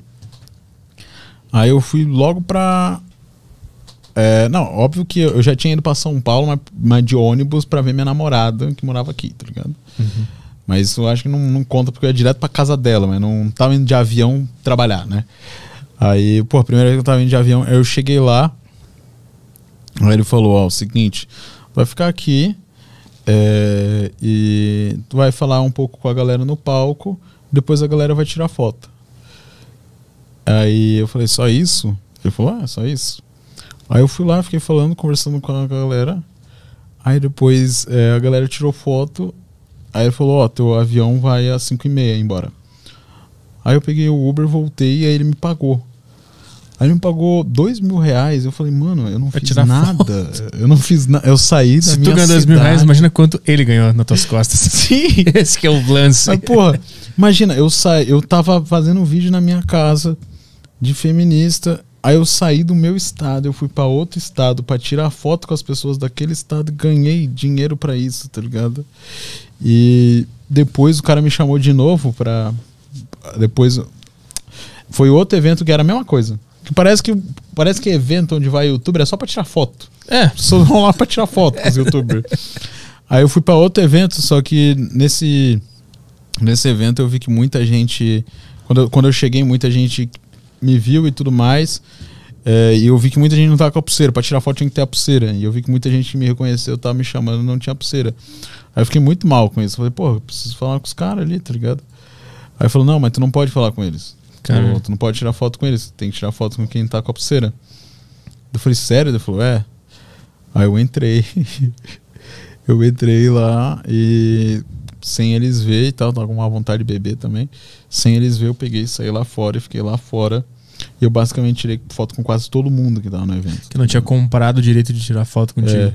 Aham. Aí o cara ficou muito puto, muito puto, muito puto, porque as pessoas que tinham comprado a pulseira ficaram muito putas com Uhum. isso, tá ligado? Uhum. Porque basicamente as pessoas tiveram que devolver a pulseira e tirar foto normal comigo na, ali no pátio da escola. Uhum. Aí as pessoas tiraram foto normal e o cara ficou sem ganhar mais dinheiro. Aí ele me pagou menos também. Aí o cara era pra eu ganhar dois mil também, o cara me pagou mil reais. Porque tu burlou. Foi um ato revolucionário ali. Né? Porque Mas- eu quis, porque eu amei demais o meu, meu povo. Mas tu viu um pouco da podridão do show business. É. Showbiz. Sim, sim. Aquilo ali, é, aquilo ali me chocou um pouco, porque, porra, uma parada que eu mais tenho é apreço por quem as- vê minhas coisas, tá ligado? Esse cara, ele é fã de mim, tem tanta gente foda. Porra, eu tenho só que agradecer, tá ligado? Tenho que, mano, se o cara que tirar uma foto, é óbvio que eu vou tirar uma foto com ele, mano. Óbvio, não tem por que eu não tirar uma foto com o cara. Aí se tem um empresário ali falando, não, tu não vai tirar foto com o cara porque tem gente que pagou pra tirar foto, fico, mano, mano, pra mim não vai a menor diferença aí do que o cara que pagou. Pra mim ninguém precisava pagar pra tirar foto comigo, tá ligado? Aham. É tipo aquele meet and greet da, da Avril Lavigne. Lembra? É, que ficava um do É, lado. pra, pra encostar nela era mais caro do que ficar longe, Aham. lembra? É, eu, não, eu não sei se eu aceitaria um negócio desse. Já aconteceu um, uma parada num show que eu fiz lá no Rio de Janeiro. Que pra ter a- acesso ao meu camarim, o Nossa. cara queria cobrar um, um show que eu fiz lá de stand-up. Tava fazendo stand-up. Eu lembro, eu, eu lembro que eu acho que eu falei contigo. Não foi no Rio, né? Foi numa, ci- no estado do Rio, mas não foi no Rio capital, né? Não foi numa Foi. cidade perto Foi em Rio Bangu. Bangu, isso. Isso, Eu- é. a gente falou, eu ia lá junto a fazer, só que no fim eu não, eu não consegui ir. Não sei se tu lembra disso, a gente chegou a, Uhum. com- a combinar. Foram várias noites, não foram? É, foram três noites. Três noites no teatro. né? Foi a pior coisa, a pior decisão que o cara fez- teve na vida dele foi, foi escolher essas três noites. É, que o, o Bruno Batalha, que hoje em dia é meu grande amigo, foi quem produziu isso. Mas é, até porque hoje em dia eu acho que eu bancaria o teatro de boa e só por uma noite. Porque o que ele conseguiu fechar com o teatro era três noites e o que dele o teatro ficava uma porcentagem. Era três noites, só que, mano, eu tinha certeza que na época não tinha público suficiente pra lotar três noites no Rio num de Janeiro. teatro, né? É, num Bangu, teatro. num teatro. É. Eu achei, mano, é impossível eu fazer um negócio desse. Eu falei pra ele, mano, é impossível. E deu? O último show vai ser uma bosta, o segundo show vai ser uma merda. Aí o primeiro foi do caralho, foi gente pra porra, foi tipo. Tinha capacidade pra 600 pessoas, foi mais 500 e pouco. Caralho. Tipo, lotou. É, no segundo foi 200, tá bom ainda. Mas aí no terceiro foi 30 pessoas. Num teatro. É, foi 30 pessoas espalhadaça, velho. Caralho. Tipo Espalha- os shows na, na Covid agora, que fica cada um num, É. num lugar. Tá tudo. Eu não sei, nunca fui. É assim? É, Então, fica espalhadinho. Fica espalhadinho no teatro. Aí, porra, foi um, um dos shows mais. Foi uma tortura pra mim, tá ligado? Aquilo lá, porque eu tive que ficar uma hora falando e uma pessoa rindo, outra pessoa rindo, às vezes nem dá Sei bem como é que é direito, isso. tá ligado? Sei exatamente como é essa Aí tem que sensação. ficar mantendo aquilo aí, tu pensa assim, aí começa a manter aquele desespero, tu pensa, será que eu desisto? Será que eu saio correndo? será que eu simplesmente. Mano, é só eu correr, ninguém vai saber. Eu só, é só devolver o dinheiro e sair correndo. Aí ficava, não, não posso fazer isso. Eu ficava lá, mantive até o final. Não te, não te dá vontade de fingir que teve um AVC e cair no, no chão, no meio do show, assim, e Sim, começar a porra. ba- se debater, assim. Aí eu lembro que, mano, chegou. é, de, de- de- ah, tinha 30 pessoas, mas quem tinha mesmo comprado os ingressos foi umas 14. Eles tinham chamado mais pessoas é, aleatórias, assim, meio que tipo, tinha uma excursão. é, tinha uma excursão de, de um. Tinha uma excursão de idosos. sério, sério. Mas não era bem de idosos, eu não sei, de professores, de professores. Tá. Uma discussão de professores que estavam no, no teatro e falaram assim: não, o showzinho é de graça, que vocês podem vir aqui, vocês podem assistir, só pra ficar mais cheio, pra darem uma risada. Só que eles não tinham nada a ver comigo, tá ligado? Não tinha absolutamente nada a ver comigo. Aí aconteceu de que, de que tinha uma, uma mulher lá, uma senhora, que ela era surda. Putz. Aí, aí eu falei assim, qual, eu, eu, eu tava, fui interagir, eu fui interagir logo com ela. Qual o seu nome? É, eu É surda, cara? Eu falei assim, não, qual, qual que é o seu nome? Eu falei, qual que é o seu nome? Daí a, a moça que tava do lado dela falou assim, ela é surda. não, ela falou assim, ela é surda, ela não ouve. Eu falei assim, então por que que ela tá num show de stand-up? Eu Falei assim, porque eu achei que era piada dela, achei que ela tava zoando, né? Cara, Aí todo mundo me olhou assim com uma cara de taxa, assim, tipo, mano, que tá falando? Ela real... Eu falei, não, ela realmente é surda. Eu falei assim, não, ela é. Falou, pô, então desculpa aí e tal, mas enfim. Aí fui voltando. embora. o meu pai, Sim. gente. Pô, foi terrível, mano. Pô, já tive. Porra, lá em Balneário Camboriú, no show que eu fiz lá. Mano, eu já fiz show pra sete pessoas, pra quatro pessoas. Já quase briguei. Esses são os melhores. Da plateia. Esses são os melhores. É os melhores porque parece que tá fazendo só pra tu e teus parceiros ali que tá pra assistir, né? É, é, a gente- a gente fez em Carapicuíba pra, sei lá, cinco pessoas, seis É. pessoas, eu não sei. E foi o melhor show da minha vida. Foi Aham. muito foda. Todo mundo riu, os, os caras que estavam lá rindo pra caralho. Foi- esses shows são Cara, muito legais. Teve um show que eu fiz que era num, num, num bar que no mesmo dia tava passando o jogo é, do Brasil com a Argentina. Brasil e Argentina. Ninguém. E tava o telão de um lado, tava o telão de um lado e o palco do outro. Tava todo mundo virado pra lá pra assistir o jogo, tá ligado? E tu, gente, presta atenção É. aqui no, no Não, só tava, só tava os funcionários olhando pra mim, tá ligado? Eles estavam com pena, tá ligado? Tava com pena da gente ali. E a gente começou a fazer o show só pros funcionários, tá ligado? Tipo, tanto que teve uma hora assim que os caras reclamaram do que a gente tava falando muito alto com o microfone que eles queriam prestar atenção no jogo. Porque não, não- eles não tinham pago cover. Uhum. Era só mesmo pra gente. O cara queria ver se dava pra fazer stand-up lá no bar dele. No dia do jogo. Pô, faz o intervalo, É, né? pelo menos. Né? Sim, eu imaginei que seria algo assim. Mas daí ela falou, aí eu desliguei o microfone e falei, putz, vamos, vamos encerrar então. Daí os funcionários falaram, não, não, pode fazer, pode fazer, continua aí que a gente tá vendo. Aí a gente fez o show só pros funcionários, foi legal pra caramba, tá ligado? Só Uhum. pros caras ali, tipo, tinha uns sete funcionários que ficou bem pertinho assim do palquinho, a gente começou a fazer só pra eles e foi muito legal, cara. Caralho. E os caras que estavam vendo o jogo, foda-se, sabe? E tu não. Tu não faz mais stand-up? Ou tu ainda tem essa Não, vontade? Eu ainda tenho vontade, mas eu quero. Eu tenho um texto pronto, tá ligado? Que eu ia começar no início do ano passado. Uhum. Só que por causa da pandemia eu não consegui começar a fazer o. o a turnê. Eu quero fazer uma turnê, tá ligado? Mas eu vou investir em tudo, mas eu não vai. É, é uma turnê de stand-up. Só que agora, Rafinha Bass me deu uma ideia. É muito boa, cara. é Fazer um espetáculo mesmo, envolver os personagens e tudo mais. Ah, você. Ah, mas você. Seria mais interessante pra mim, né? É, tá caindo de madura essa ideia, inclusive. Só que é só o custo de produção é maior, né? Tem que ter Uhum. figurino, É, equipe exato. técnica, luz e o cacete. É, eu gostaria de investir nos bagulhos assim, que, que nem eu tava falando pra ele também por causa do Buborn. Não sei se você conhece o Buborn. Eu já ouvi falar, muito, É, que ele fala faz muito um, desse cara. Ele faz uma. Uns stand, é, não é bem stand-up, é um stand-up que envolve muito, muita parada ensaiada, assim, tá ligado? Às vezes vem um sonoplasta, fala uma parada, aí Hum. começa uma sketch no meio do nada. Tipo o show da, da Clarice Falcão, que tá na Netflix.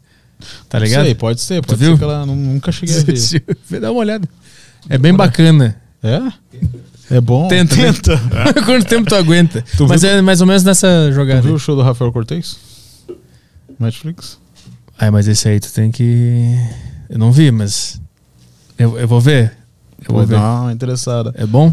Ô, tu consegue conversar com ele ali um minutinho até eu mijar? Aham, Mas só me disse é bom o show do Rafael Ah, Cortez. orra! É o Rafael Cortez, o que tu acha, mano? Fica no ar. Eu tenho que aprender a ser mais assim. É o mesmo nível do Marco Luque, né? Ah, do Marco Luque é ótimo Do também. Marco Luque, ele, ele manda uma poesia no meio É, do, do é muito show. louco. Ele começa fazendo poesia, eu acho. Eu lembro que foi o primeiro show. É, ele começa. É muito louco. Eu lembro que eu assisti, foi o primeiro que saiu da Netflix de um É. brasileiro. É. Falei, porra, o Marco Luque deve estar tá foda, né? Marco Luque deve ter. Não sei o que aconteceu com ele, mas ele deve ter mudado, né? Pra Netflix. Os caras fecham com Bill Burr, fecham com Dave Chappelle. Cinco especiais com Dave Chappelle. Aí ele manda uma poesia. É muito bom. Na, verdade, é muito bom. Ele, ele faz uma- ele fala, meu, meu pai con- me contava uma poesia, não sei o que eu vou falar pra vocês. Aí ele faz a poesia e aí todo mundo bate palma. E é isso. É maravilhoso. É muito bom. É genial aquilo. Acho que tem alguma coisa que a gente não entendeu ali. Deve ter. Que tem por trás, que é Verdade, excelente. Vou assistir hoje de novo isso aí. Pega um Red Bull pra mim aí. Valeu. Zero? É, o zero. É tanto dinheiro, né, que tu fica caindo. Obrigado. Ah, eu gosto muito de ir no banheiro em meio, em meio de podcast, porque sempre muda o assunto. Sempre vai pra outra coisa. Ah, a gente tá falando de, de shows de stand-up e show do Rafael Cortez. Show do Rafael Acho que eu Cortez. não lembro das coisas aqui. É. Eu vou ver, eu vou ver Tá falando do show do Marco Luque? É, que, que ele faz uma poesia no início, do nada. Já viu esse show? Não, não. Eu É já esse? vi um show do, do Marco Luque da, que ele fez, que era um patrocínio da Claro, que passou no YouTube. Porque é, antigamente a minha referência. A minha, as únicas referências de comédia que eu tinha com do, 12 anos era CQC e Pânico. Era o que eu tinha. Aham. CQC e Pânico. Aí eu sempre via. Eu achava os caras do, do CQC os caras mais engraçados do mundo, velho. Porque eu não sei porquê eu achava que. É, as piadas que eles faziam lá no palco não tinha roteiro, então eu achava eles genial. Era genial demais. Tu achava que é tudo improviso. é, Os depois que eu- barbichas. aí depois que eu descobri que era tudo roteirizado, eu falei, ah, agora faz sentido. E não era escrito nem por eles, né? nem, nem é por, por, uma eles, equipe. Né? Aham. Isso é engraçado, né, mano? Esses talk show, Danilo Gentili, Jimmy Fallon, é Ah, tudo roteirista, né? nada deles. Isso é bizarro, né? Sim, Mas mas faz sentido, porque, porra, o cara faz todos os dias, ele vai conseguir criar piada todos os dias pro monólogo, velho. Porra, mas Nossa, tu deve faz isso. Foda. Cara, eu faço, mas às vezes fica ruim, né? É, mas o talk show tá sempre ruim. Depende, né? Depende pro, pro público-alvo, né? ah, eu acho que, cara, não sei. O dos talk show é, é complicado. O piada de talk show é complicado. Tanto que tem o Andrew Schultz, tá ligado? O Andrew Schultz, o comediante lá dos Estados Unidos, que ele tem um monte de vídeo. Ele lançou um especial no Netflix que é fazendo monólogos e a, e a pira dele era justamente essa, cara. Talk show, piada de talk show é uma merda, meu. É, Vamos fazer o nosso troço aqui. Ah, Eu não E sou é basicamente muito fã o- de, de talk faz. show, eu gosto só do, do Eric Andre. Conhece o Eric Andre? Não. O Eric Andre ele faz um, um tipo de talk show, só que é bem escatológico, assim. É meio que um anti-talk show, só que anti-talk show de verdade. Tipo, Será que dá pra colocar aqui? Será que não pega nada de copyright? o quê? O Eric André Show? Acho que pega. Pega? É do Comedy O- Central, né, mano? Mas Ah, o- Ah, não, é do Adult Swim. É, do- adulto sim. O, o Vagazoide não tinha um assim, que fazia no meio da rua? Ele fez contigo, um, Aham, inclusive, sim, né? Sim, mas ele pegava e fazia, tipo, ele faz a galera, tipo, os convidados ir embora, de puto, tá ligado? Ah, entendi. Tipo do, do, do cara lá do Se, Be Se Beber Não Case. Que ele tem também um talk show, assim. Mas a gente sempre Qual? fala dele aqui. Zack Galifianakis? Isso, ele tem um talk show que ele. Só que eu acho que é roteirizado, né? Ele combina com o ator. Ferns, uma coisa assim, né? Não, É, lá é, é, é. combinado também, mas, tipo, tu conhece o Eric Andre? Sim, aham. Eu acho muito foda, porque ele mete o louco de verdade, assim, ele Uhum. tira o pau pra fora, assim, uns negócios loucos. Dos sérios, o melhor cara de talk show é o. Puta, por que eu comecei essa O frase se eu não sabia o nome? É o Conan, mas não é o Conan. Conan? É um Ah. outro cara, um escocês, que era Craig Ferguson. Uhum. Esse é o melhor talk show que já existiu. Esse cara é muito bom. É, eu gosto muito do Conan, mano. E o, do, o Conan é o segundo melhor que eu curto também, porque ele é muito engraçado. quando o Bill Burr vai lá é inacreditável, né? Tá ligado? Sim, é, aham. é foda pra caralho. Mano, até hoje eu lembro do, do, do, do Bill Burr lá, que ele fala assim... é, eu não acho o Steve Jobs grande merda assim, não, tá ligado? Aí fica todo mundo. Como assim, cara? Que tá falando? Aí ele começa a argumentar assim, não, o jeito que ele fala, ele fala como se fosse um Tesla. Tipo, Nossa, e todo mundo. Mano, Todo mundo. é recém, ele É. recém tinha morrido, É. tá ligado? Sim, aí Fazia eu, um ano. eu lembro quase. que aí ele fala, tipo. Ele fala, não, por que que quando vai lá no, no Comic Con, lá no Festival de Nerds, ele vai lá dizer que ele fez o iPhone se na Se não verdade. foi foi e os cientistas que fazem com É. ele lá onde Aí ele fala, tá eu acho que ele, na verdade, ele não criou o iPhone, ele só disse pra uma pessoa o que, que ele queria. É, eu quero umas músicas dentro desse É. celular aqui. Eu quero, eu quero fala- todos meus álbuns de música nesse telefone. É, que ele. ele ele fala que ele. Era, era o estilo de marketing dele. O estilo de marketing dele é tipo Albert Einstein, Jesus, Gandhi, eu. Eu, tá sim, sim. E aí no final ele fala: ah, ele morreu e lançaram um iPhone novo. Pra provar que não era ele o cara. Aí todo mundo fica, oh! Aí ele pergunta É quando, bom, quando, mano. quando o Ed Van Halen morreu, ou não sei quem continuou tocando guitarra, alguma coisa assim, aí todo mundo aplaude ele. Uhum. Essa, Conan era muito foda. Sim, cara. O, meu, o, o negócio era. Tem um Danilo Gentili aqui, né, cara? Mas fora que a galera parou mesmo. Ao menos, ao menos eu vejo, assim, não sei se tu vê assim. A galera mais do nosso público parou de ver televisão, né, mano? Sim, pra caralho. Tudo que é programa de televisão que a galera assiste, assiste no YouTube. Tipo, Pesadelo na Cozinha, É. Masterchef, a galera tudo vê no YouTube. Não Ou assiste pelo televisão. Twitter, né? O que estão comentando. Ou tipo. Big Brother. Eu É, assisto Big, Big, Brother, Brother. é a única coisa que eu assisto na televisão, cara. É, É a única coisa que eu vejo na televisão é Big Brother. Eu e até vejo- parei de ver tanto. é porque Só tá- voltei a ver por causa do Arthur. Por quê? Que eu sou. Agora eu sou Team Arthur. É, ele tá. Ele tá começando a melhorar, né? O personagem dele É. no jogo. Ele. É, agora ele, ele, ele queria tanto ser o Prior que agora ele tá conseguindo. cara. Não é grande coisa também ser o Prior, né? Eu era muito fã do Prior ano passado, lembro que eu tinha enchido o saco pra gostar do Prior. Ah, é Eu te mandava verdade. uns vídeos do Prior e falava, mano, esse cara é muito foda, tem que gostar dele. Eu falava que era igual o Dourado. E tu falava, nada a ver, mano. Cala a boca.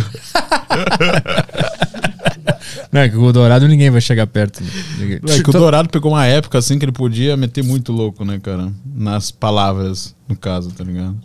Porque, por exemplo, É. porra, se, o Prior discutisse com um cara gay do jeito que o Dourado discutiu com o de César, É. ele tá fudido, tá? Mas é que tá, na época tinha muita igualdade, porque o de César falava uns negócios pro Dourado muito pesado e o Dourado voltava e mandava uns negócios muito pesados. Era de igual pra igual o negócio. Aham. Não tinha militância aqui fora enchendo o saco e, ah, é porque ele é gay, tu não pode discutir Chegou com a ele. falar do, da polêmica lá do, do Rodolfo e o João? Ah, do cabelo? Ou tu, achou chato? Cara, esse tipo de coisa só, meu, só começa a bocejar, assim, quando eu vejo isso. Antigamente eu ficava puto e, ah, vou falar É, isso no podcast. Sim, Eu não tenho mais essa energia, eu não tenho é um mais. pique assim que às vezes tu, acha- tu- às vezes pode dar um problema que tu não quer, não quer lidar. E é só um cabelo. Discutam o cabelo vocês. É, aí. eu não sim. quero me meter nessa aí. Eu só fiquei, ah, meu Deus, que saco. Aí o Thiago Leifert dando discurso. Discursinho. Eu só né? fiquei com a mão na testa, assim, puta, que coisa. Sabe quanto, quanto o. O. Thiago Leifert. eu descobri isso, tava pesquisando. Fabila Hypert postou que o Thiago Leifert ele ganha 2 milhões de reais por cada é, comercial envolvendo o Big Brother. Ele tem meio que uma porcentagem Caralho. que o Big Brother ganha, fora o que ele já ganha De salário. de salário e fora o que ele já ganha fora da Globo. Então, imagina que durante o BBB, durante os 100 dias do BBB, ele ganha durante esses 100 dias quase uns 60 milhões de reais, cara. Só de comissão de, de publicidade. Só de comissão e publicidade que ele realmente faz e o salário. É, da Seara. É, é por isso que ele tem que meter essa, essa, esse discurso. Ele, ele, ele, ele, ele- ele- não é que ele quer meter esse discurso. Ele tem que meter esse discurso, É, tá ligado? é. Ele é obrigado. Não, não tem outra escapatória. Porque se ele falar qualquer coisa do tipo.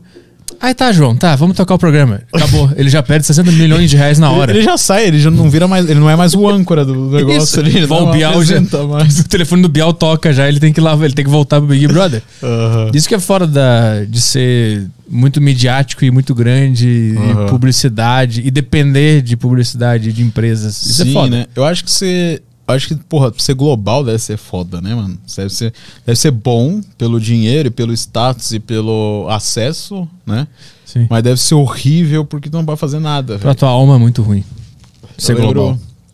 Eu lembro quando o Murilo Couto falou que uma das merdas que deu lá, que foi uma das razões dele sair também, não sei se foi bem uma, uma das razões que ele, que- dele sair, mas ele falou que influenciou, que foi que quando deu um apagão em São Paulo, não sei o que, que ele postou, mas era uma piada envolvendo estupro no Twitter. E ele tava na Globo ainda. Uhum. E deu um baita um BO pra ele, tá ligado? Uhum. Um puta um BO. Que se ele não tivesse na Globo, ele tivesse na Band, em qualquer outro lugar, não ia dar nada. Mas porque ele tá na Globo, dá problema, cara. Uhum. Sempre dá problema. Acho que na Band também daria, mas no SBT acho que não dá. É, eu, acho que na Band daria um problema, mas um problema. Ah, eu acho que não. Não, acho que seria um problemão, né, cara? É. Porque o Rafinha Bass foi. Ele tava na Band, né? A, a Band é meio. É meio que um, um Projac versão beta, assim. É, eles tentam fazer alguma coisa lá, né? Mas pra mim, Band serve pra, pra. Hoje em dia é esporte. É ver esporte. Se bem que agora não sei se você tá vendo que ah, o, o Champions League tá passando na, na SBT. Não, é Libertadores. A Champions também? Libertadores também. E vai passar. Eu acho que vai passar a Champions também. Ah, é bom. A SBT, cara, não faz o menor sentido, cara. Eu não Mas- sei se é falta de dinheiro da Globo ou é porque eles, eles querem boicotar a Globo. A galera tá o- cansada da Globo. O SBT era, era expoente do esporte, cara, antigamente. Tinha um Rock Go, né? Não, Rock é, Go é na MTV. Mas tinha outra parada Tinha o gol. Silvio Luiz no SBT. Eu via os jogos do Grêmio nos anos 90, tudo no SBT. O SBT. Aí, do nada, a, a Globo pegou a Globo assim, começou a monopolizar o esporte. Começou tudo a ser da Globo. E agora começou a voltar, né? Eu não sei porquê. Eu não sei se é por causa do valor, se a Globo não quer mais. Porque eu acho que é- pra Globo é mais, é mais canal ter, ter o monopólio do Flamengo e do Corinthians. Eu acho que é isso que eles querem. É, faz mais sentido pra eles também, né? É, Porque, mano, por que, que eu vou botar aqui Bahia e Juventude? é, Grêmio e Atlético Mineiro. Foda-se. Bota esse Corinthians e Flamengo todo fim de semana. Sempre vai aí. dar bom, sempre vai É, dar bom. é. Mas uma coisa que eu percebi que os caras não investiram, mesmo na pandemia, dava pra ter investido, era em stream de, de jogo. Tem o- Tem da, da Champions, né? Que passa sempre na TNT, é, e na Esporte Interativo no Facebook. Sim. Sempre por stream, sempre na live. Mas os caras não fazem isso com a Libertadores, não fazem isso com o Campeonato Brasileiro. A E dá Liberta- uma grana, porra. A Libertadores Dá passa no Facebook também. Passa, passa? O, o jogo da quinta-feira é no Facebook. Tanto que eu, eu lembro que ano ano passado eu tive que ver os jogos do Grêmio, alguns, da Libertadores, no Facebook. Era uma bosta, que ficava caindo. Fica, ca- é, fica caindo, mas eu acho que. Por causa da nossa internet, né? É, também. Não por causa da, deles, é por causa da nossa internet. É. Caso que o servidor é muito pesado, se tu não tem uma internet muito boa pra fazer o upload, quando tá meio que como se fosse um, um- um- como se estivesse no metrô. Se estivesse no metrô assim, tá ligado? Aí se tu tá num, sentado, tu tá tranquilo. Tu tá indo de boa, mas se tu tá ali em pé, tu fica sempre bombeando. Assim, Tem que abrir as pernas um pouco pra fazer uma base maior, tá é, ligado? sim.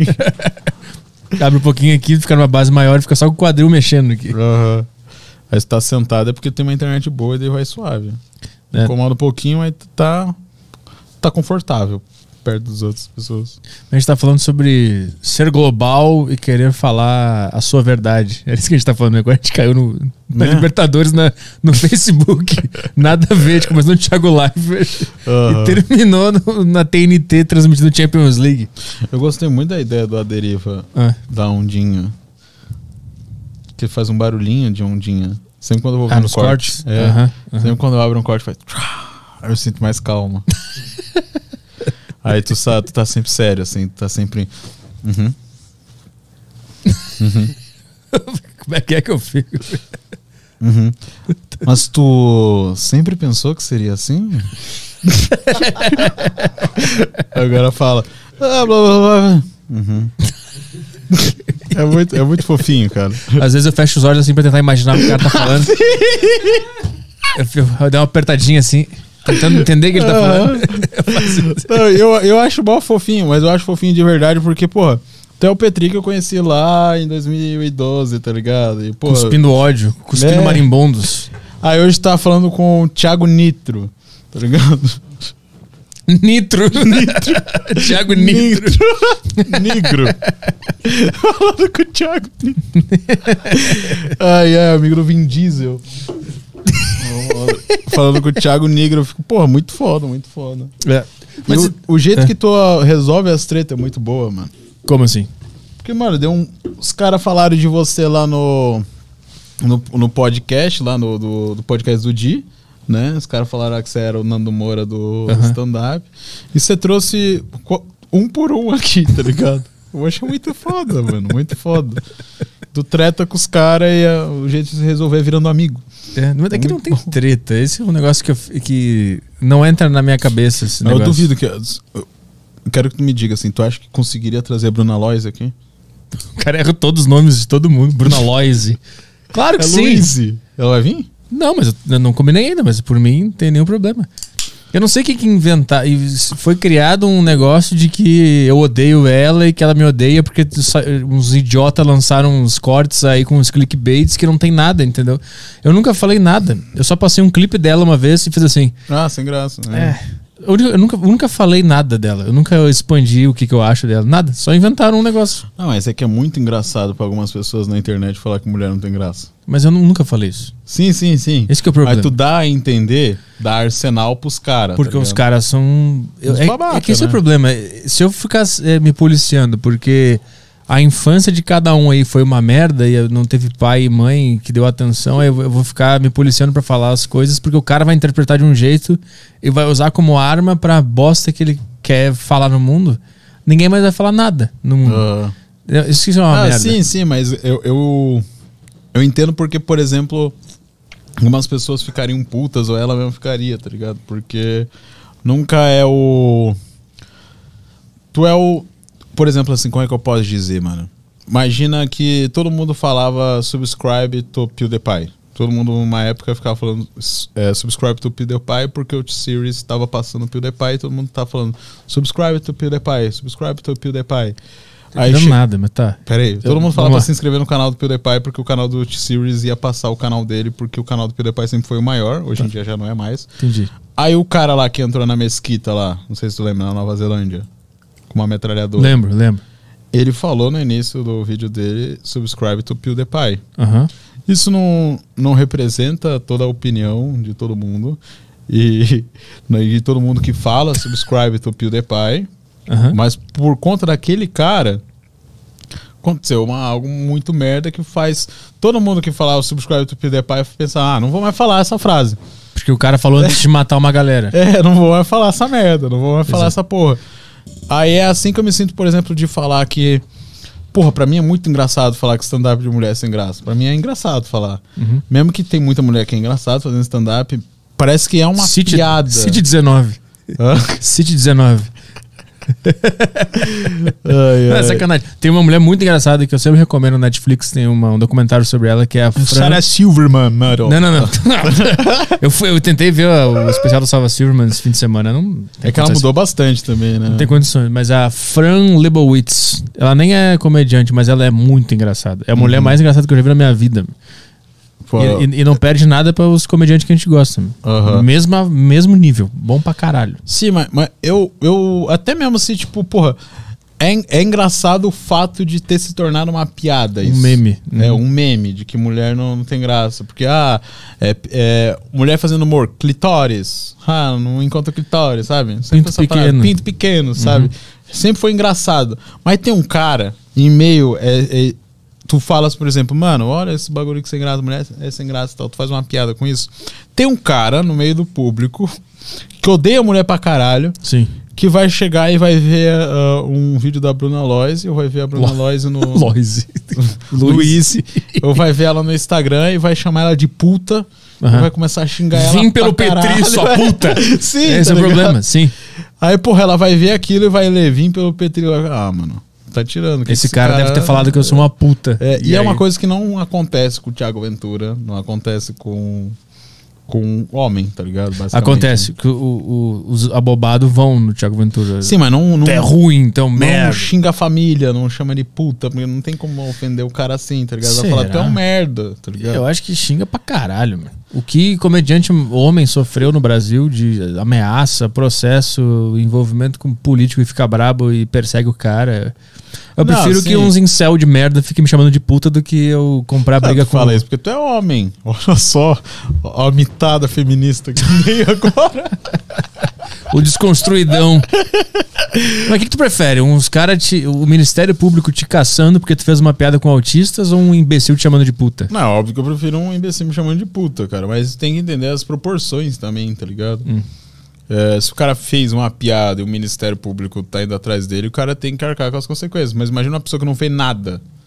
Aí outra pessoa faz uma. chama ela de puta. Aí não faz sentido, né? Pegou a visão? Sim, eu sei. Entendeu? Eu entendi o que você tá falando. Se a Bruna Loise chegasse lá Caricíssimo. e, e começasse a, a xingar, a fazer piada sobre o, o Ministério. Começasse a fazer piada sobre o teu público. Uhum. Começasse, ela faz um, um texto só sobre o público do Petri.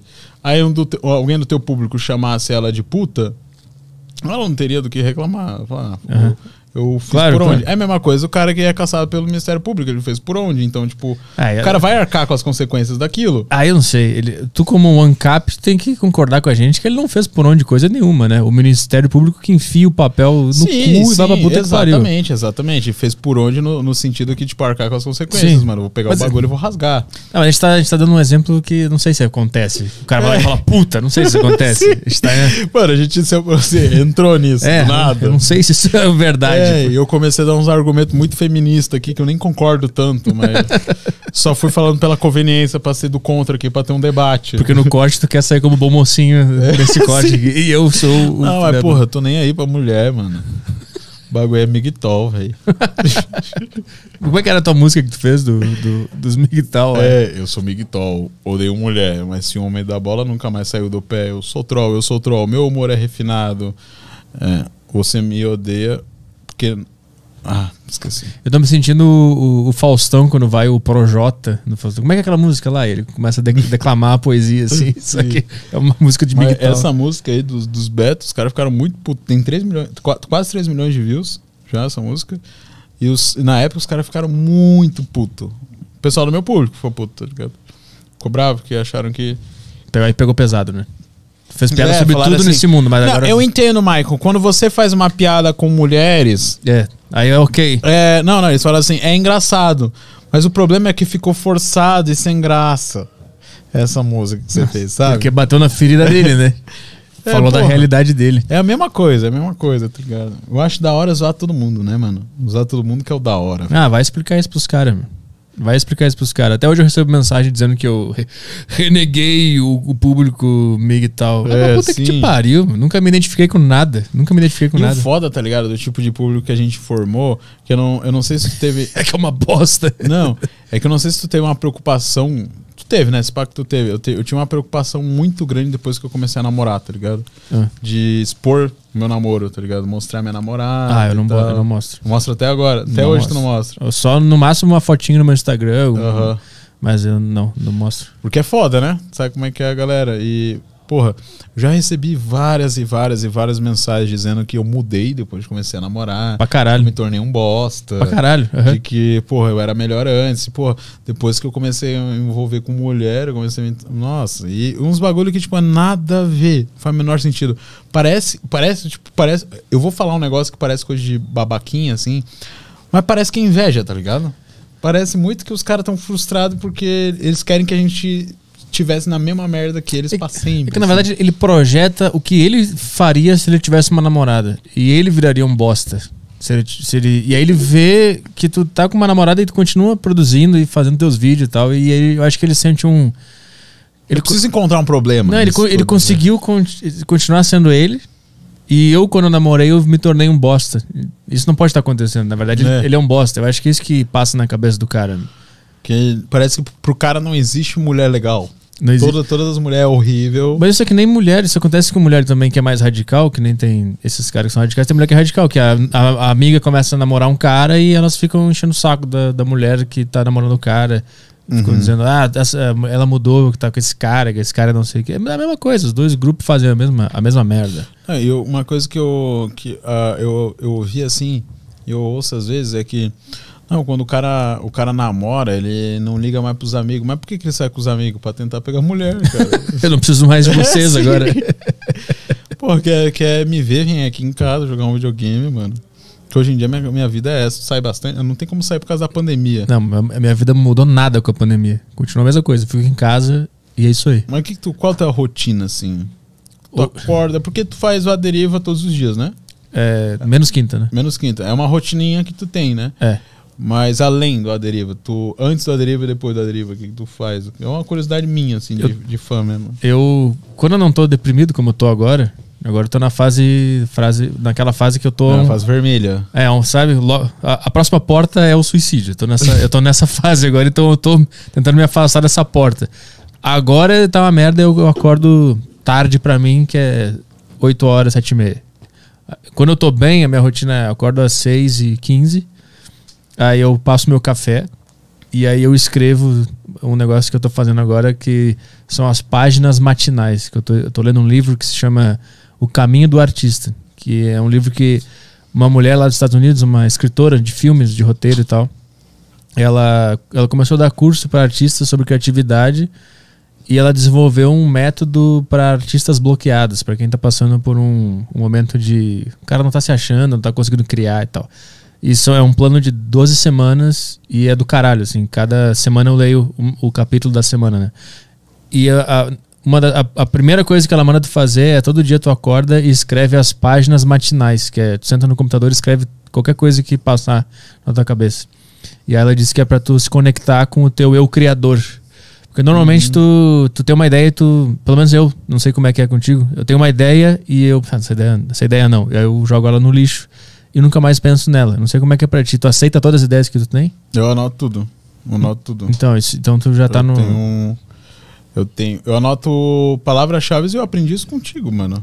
Não sei se tu não fa- não fazia isso e parou. É a crise dos 30. pô. É, porque eu lembro que tu tinha. Eu lembro que tu tava mostrando a tua casa e tu mostrou que tinha um papelzinho onde tu anotava palavras-chave do que tu tinha de ideias. É. Eu faço isso até hoje, eu aprendi contigo lá em 2012. É 13, foda, tá né? Eu lembro desse vídeo. Tinha um papel É. no meu armário, né? Sim, sim. e aí sim. tinha uns círculos e essa ideia ali com aquela. É, exato, faço a mesma coisa. Faz isso? Eu aprendi contigo. Caralho, cara. foda, E meu. Eu tu não parei. vai mais, é. Eu nunca confiei na. Funciona, cara, funciona, Eu funciona. nunca confiei em nada do que eu pensei e do que eu fiz na minha vida até hoje. Eu é o problema. Inclusive isso, esse negócio de ano- anotar a ideia e fazer um círculo e ligar e deixá-la ali, eu não confiava que aquilo era bom. E eu, eu, eu sempre enjoo da minha própria visão. É, ma- mas aquilo ali é bom pra quando tu não tem nada. Quando tu não consegue mais pensar em nada, tu vai pra aquilo ali e tu pensa, putz, verdade, tem isso aqui, tá ligado? Né? É e bom. também tu exercita, teu, teu cérebro tá sempre pensando. Quando tu anota, Aham. o teu cérebro tá sempre buscando algo para anotar, né? Uhum. Mas eu abandonei isso. Eu tô no meu pior momento da minha vida, eu acho, agora.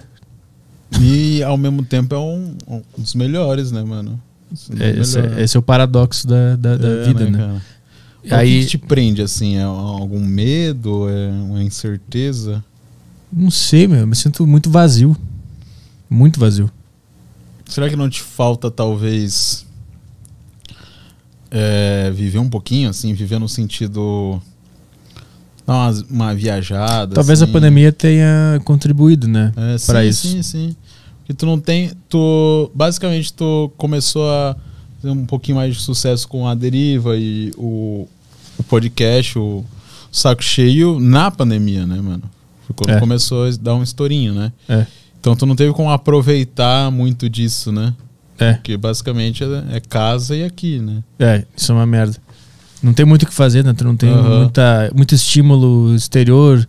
E quando tu viaja, ou, ou sei lá, tu vai fazer um show, vai ver um show de alguém, ou aí no sábado tu. Sempre é diferente, né? É, sempre acontece alguma coisa, né? Ou tu via... ou tu vai no, vai no shopping. a- os, op- os shoppings reabriram segunda, né? Aham. Então, tipo, até no shopping, tu pode ir no shopping e tu vê uma véia tomando um café, tu já pensa alguma coisa ali, né? Já vê essa é, véia. É que nem tu, tu me perguntou sobre. Eu vim por conta própria pra cá pra vir nos podcasts, eu pagar pra vir, eu pagar tudo, toda a minha viagem, meu hotel e tal, só pra participar dos podcasts. É muito dessa sensação de querer um negócio, putz, eu quero sentir Uhum. outra vibe. Eu quero, pô, quero ver o Petri, eu quero ver todo mundo, eu quero ver o Rafinha, quero ver o Lucas eu quero ver todo mundo que eu gosto, eu quero pelo menos ter um contatinho ali, nem que seja um mísero tempo no meio da pandemia. tá E até os estímulos, tipo, aeroporto. Aeroporto é uma Ah. fonte interminável de histórias e, e personagens, Avião, né, avião, mano? tudo. Porra. Sempre acontece alguma coisa. Então eu acho que isso, isso, tá, me, isso tá contribuindo pra eu estar tá fudido agora. Eu acho que não, não é nem. Acho que o problema maior é, é a rotina, né, mano? Sempre é o É. BOzão. Mas lá, tu não tem muito, muito estímulo, porque tu tá sempre na mesma cidade e é uma cidade pequena. Cara, mas eu tô. Um negócio que eu, eu tenho uma relação muito da hora com a minha mina e a gente sempre tá fazendo um negócio diferente, tá ligado? Hum, Toda semana a gente faz um negócio diferente. mesmo na pandemia. Nem na pandemia, a Um gente não exemplo. sai de casa. Mas dá um exemplo. O que, que vocês Cara, a gente aprende uma, uma receita diferente, a gente tenta fazer junto, tá ligado? Uhum. A gente vê alguma uma série diferente, algum programa diferente. Mas, mas isso não enjoa? Ficar Hã? vendo série, ficar vendo programa. É sempre a. Sabe? Então, mas é que, por exemplo, assim, como ela, ela faz live também, e ela faz a maioria das lives produzindo e reagindo a coisas e tal, Uhum. é meio que agregadora pra gente até tá dentro do trampo, tá ligado? E, porra, é muito engraçado. Eu gosto, a gente gosta pra caramba, tá ligado? Aí, sei lá, eu gosto muito de fazer música também, e ela gosta de fazer coisas novas, ela gosta de. ela- agora ela tá querendo voltar a fazer crochê do nada, assim. Igual uma velha. Ela fazia crochê. Quantos ela anos ela tem? 87? E agora ela tem 23, cara. E, porra. Eu, eu tenho uma relação legal. E, tipo, é um dia a dia legal também. Tipo, o Gustavo, que, que é meu assistente, está sempre comigo, Kotaka também. E eu tô sempre tentando pensar em coisa diferente. Eu tô sempre jogando um negócio diferente. Eu tô Ah. sempre fazendo um negócio diferente, cara. Eu nunca gosto de ficar paradão, não, cara. Eu, Eu- não, eu também- não aguento. Eu, eu acho que o meu cérebro ele tem um defeito e é isso. Eu não, eu não consigo. Eu simplesmente não consigo viver bem. Eu não consigo. É impossível. Talvez seja é, esse o teu estímulo. Não? Também. Talvez se um dia tu ficar muito confortável com o teu estado, tu não consiga tentar sair do estado e ir para um outro, tá ligado?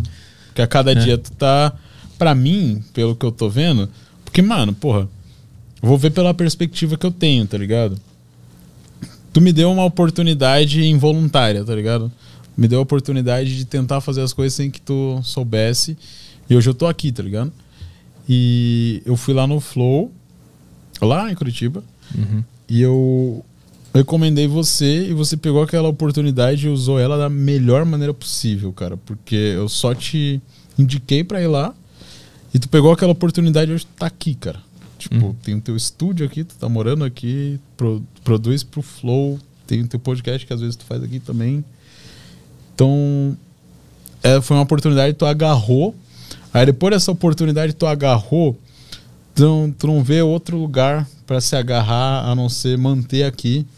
E talvez isso deva ser um peso ou talvez uma incerteza. Não sei se tu, tu, tu, não, tu, não, tu não sente assim, às vezes tu acorda e, e pensa, mano, e se não dá mais certo? Ah, mas isso, eu, eu, eu sinto isso É. desde sempre. né? E se não dá, se não dá mais certo? E aí, o que, que eu faço? E o que, que eu vou fazer? Porque de tanto tu só ir mais pra frente, eu sinto muito isso, de tanto tu só indo, só indo e aproveitando as oportunidades sempre, tá ligado? Sempre aproveitando as oportunidades. As oportunidades vêm e aproveitar elas o máximo possível. Sempre que depois que tu aproveitou o máximo possível, tu pensa, e agora? O que, que eu posso fazer? O negócio é esperar outra oportunidade pra eu aproveitar de novo, tá ligado? Sempre ficar se agarrando a alguma coisa pra sempre ter algo pra onde chegar. Não sei se tu sente isso também. Eu, eu tento voltar pra mim mesmo e eu tento.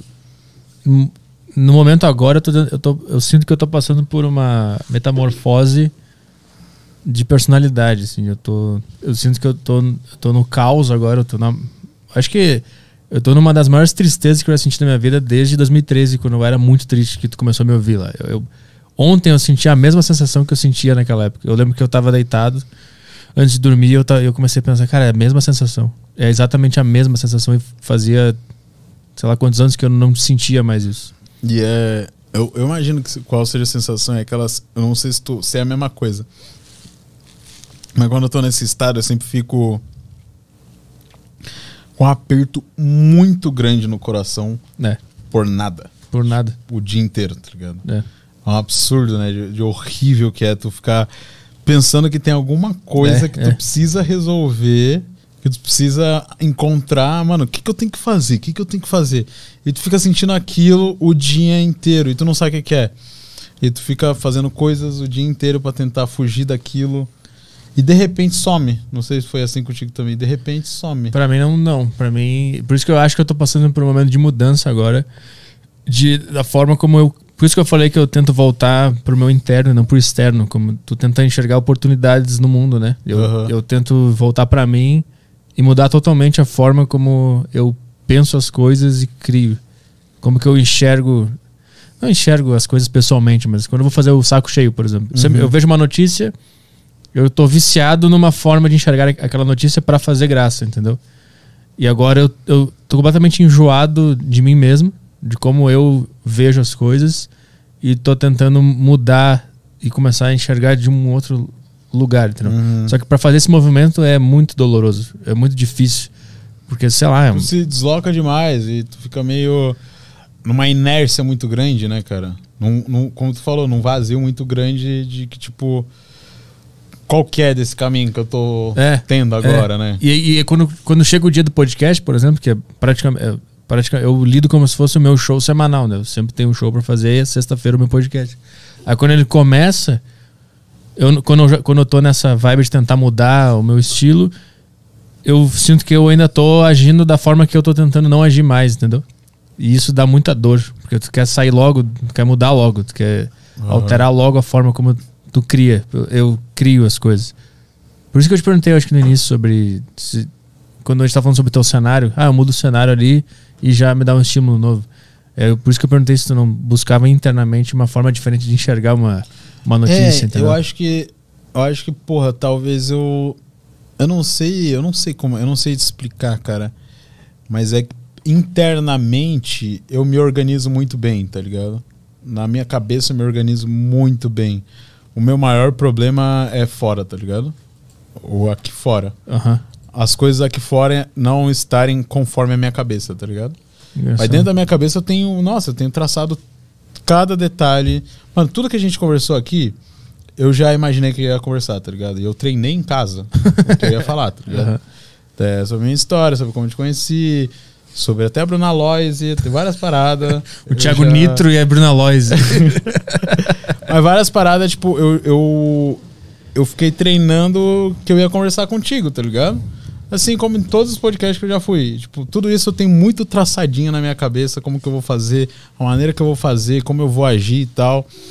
E sempre o problema é fora, sempre o problema é aqui, tá ligado? Então, dentro da minha cabeça nunca é um problema, porque é, eu, a, minha, a minha cabeça é várias gavetas, tá ligado? Várias gavetinhas, várias gavetinhas, várias gavetinhas, e às vezes eu abro ela e resolvo alguma coisa. E se eu não tenho mais aquela gaveta, eu abro outra e faço outra coisa, tá ligado? Aham. Aí eu tô sempre mudando. Porque, pô, um negócio que, que mexe muito nisso é a minha relação com meus amigos lá na minha cidade, lá em Balneário Camboriú.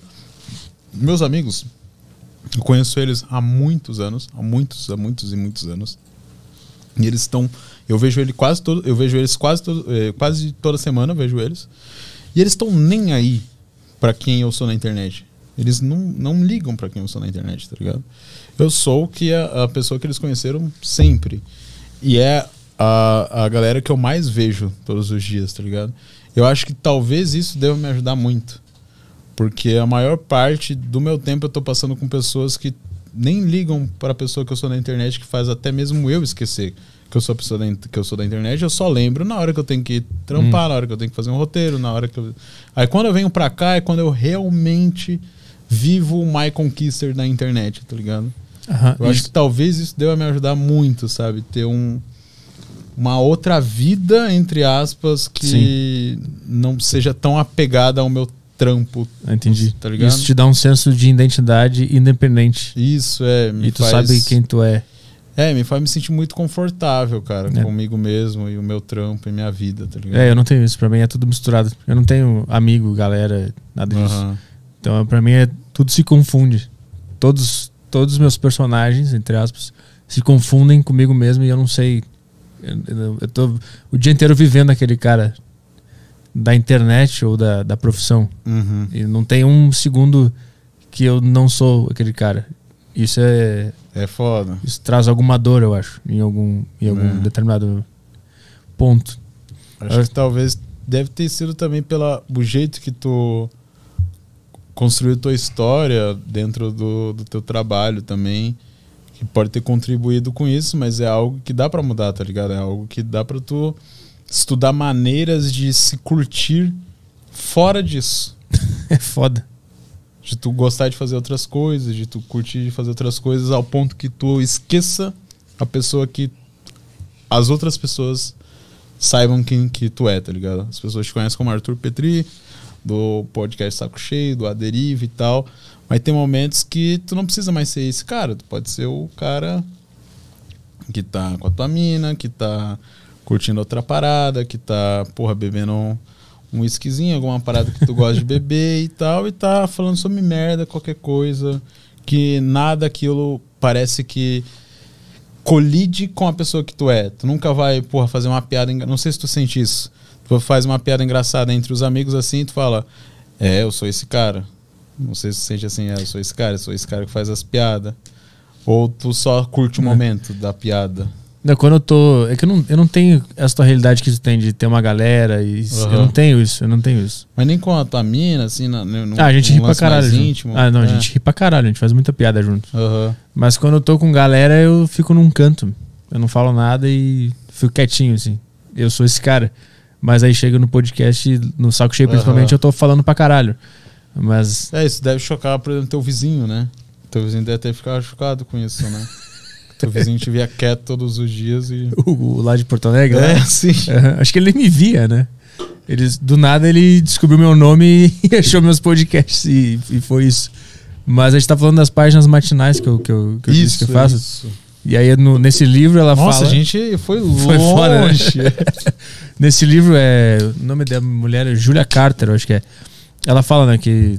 Páginas matinais. Escreve três páginas cheias todo dia de manhã. Primeira coisa que tu faz quando tu acorda é escrever. Mas livre associação, não julga ideia, Aham. nada. Pra tu entrar em contato com aquele criador. Ah, eu te perguntei se tu confiava nas tuas ideias, né? Porque o que acontece é que eu percebi, eu tenho uma ideia e eu fico combatendo aquela ideia, dizendo que aquela ideia não tem nada ali. Ah, essa ideia. Só que eu percebi que quando eu escrevo ela, alguma coisa acontece depois. Eu escrevo a ideia que eu não achava que era legal e fico escrevendo e vai saindo assim. É assim que eu faço meus vídeos, tá ligado? Basicamente, esse teu bagulho é, matinal aí é eu fazendo roteiro todos os dias. Eu, eu escrevo uma parada e começa a vir outras e outras e Aham. outras, e quando eu vejo já tem um setupzinho ali, basicamente, de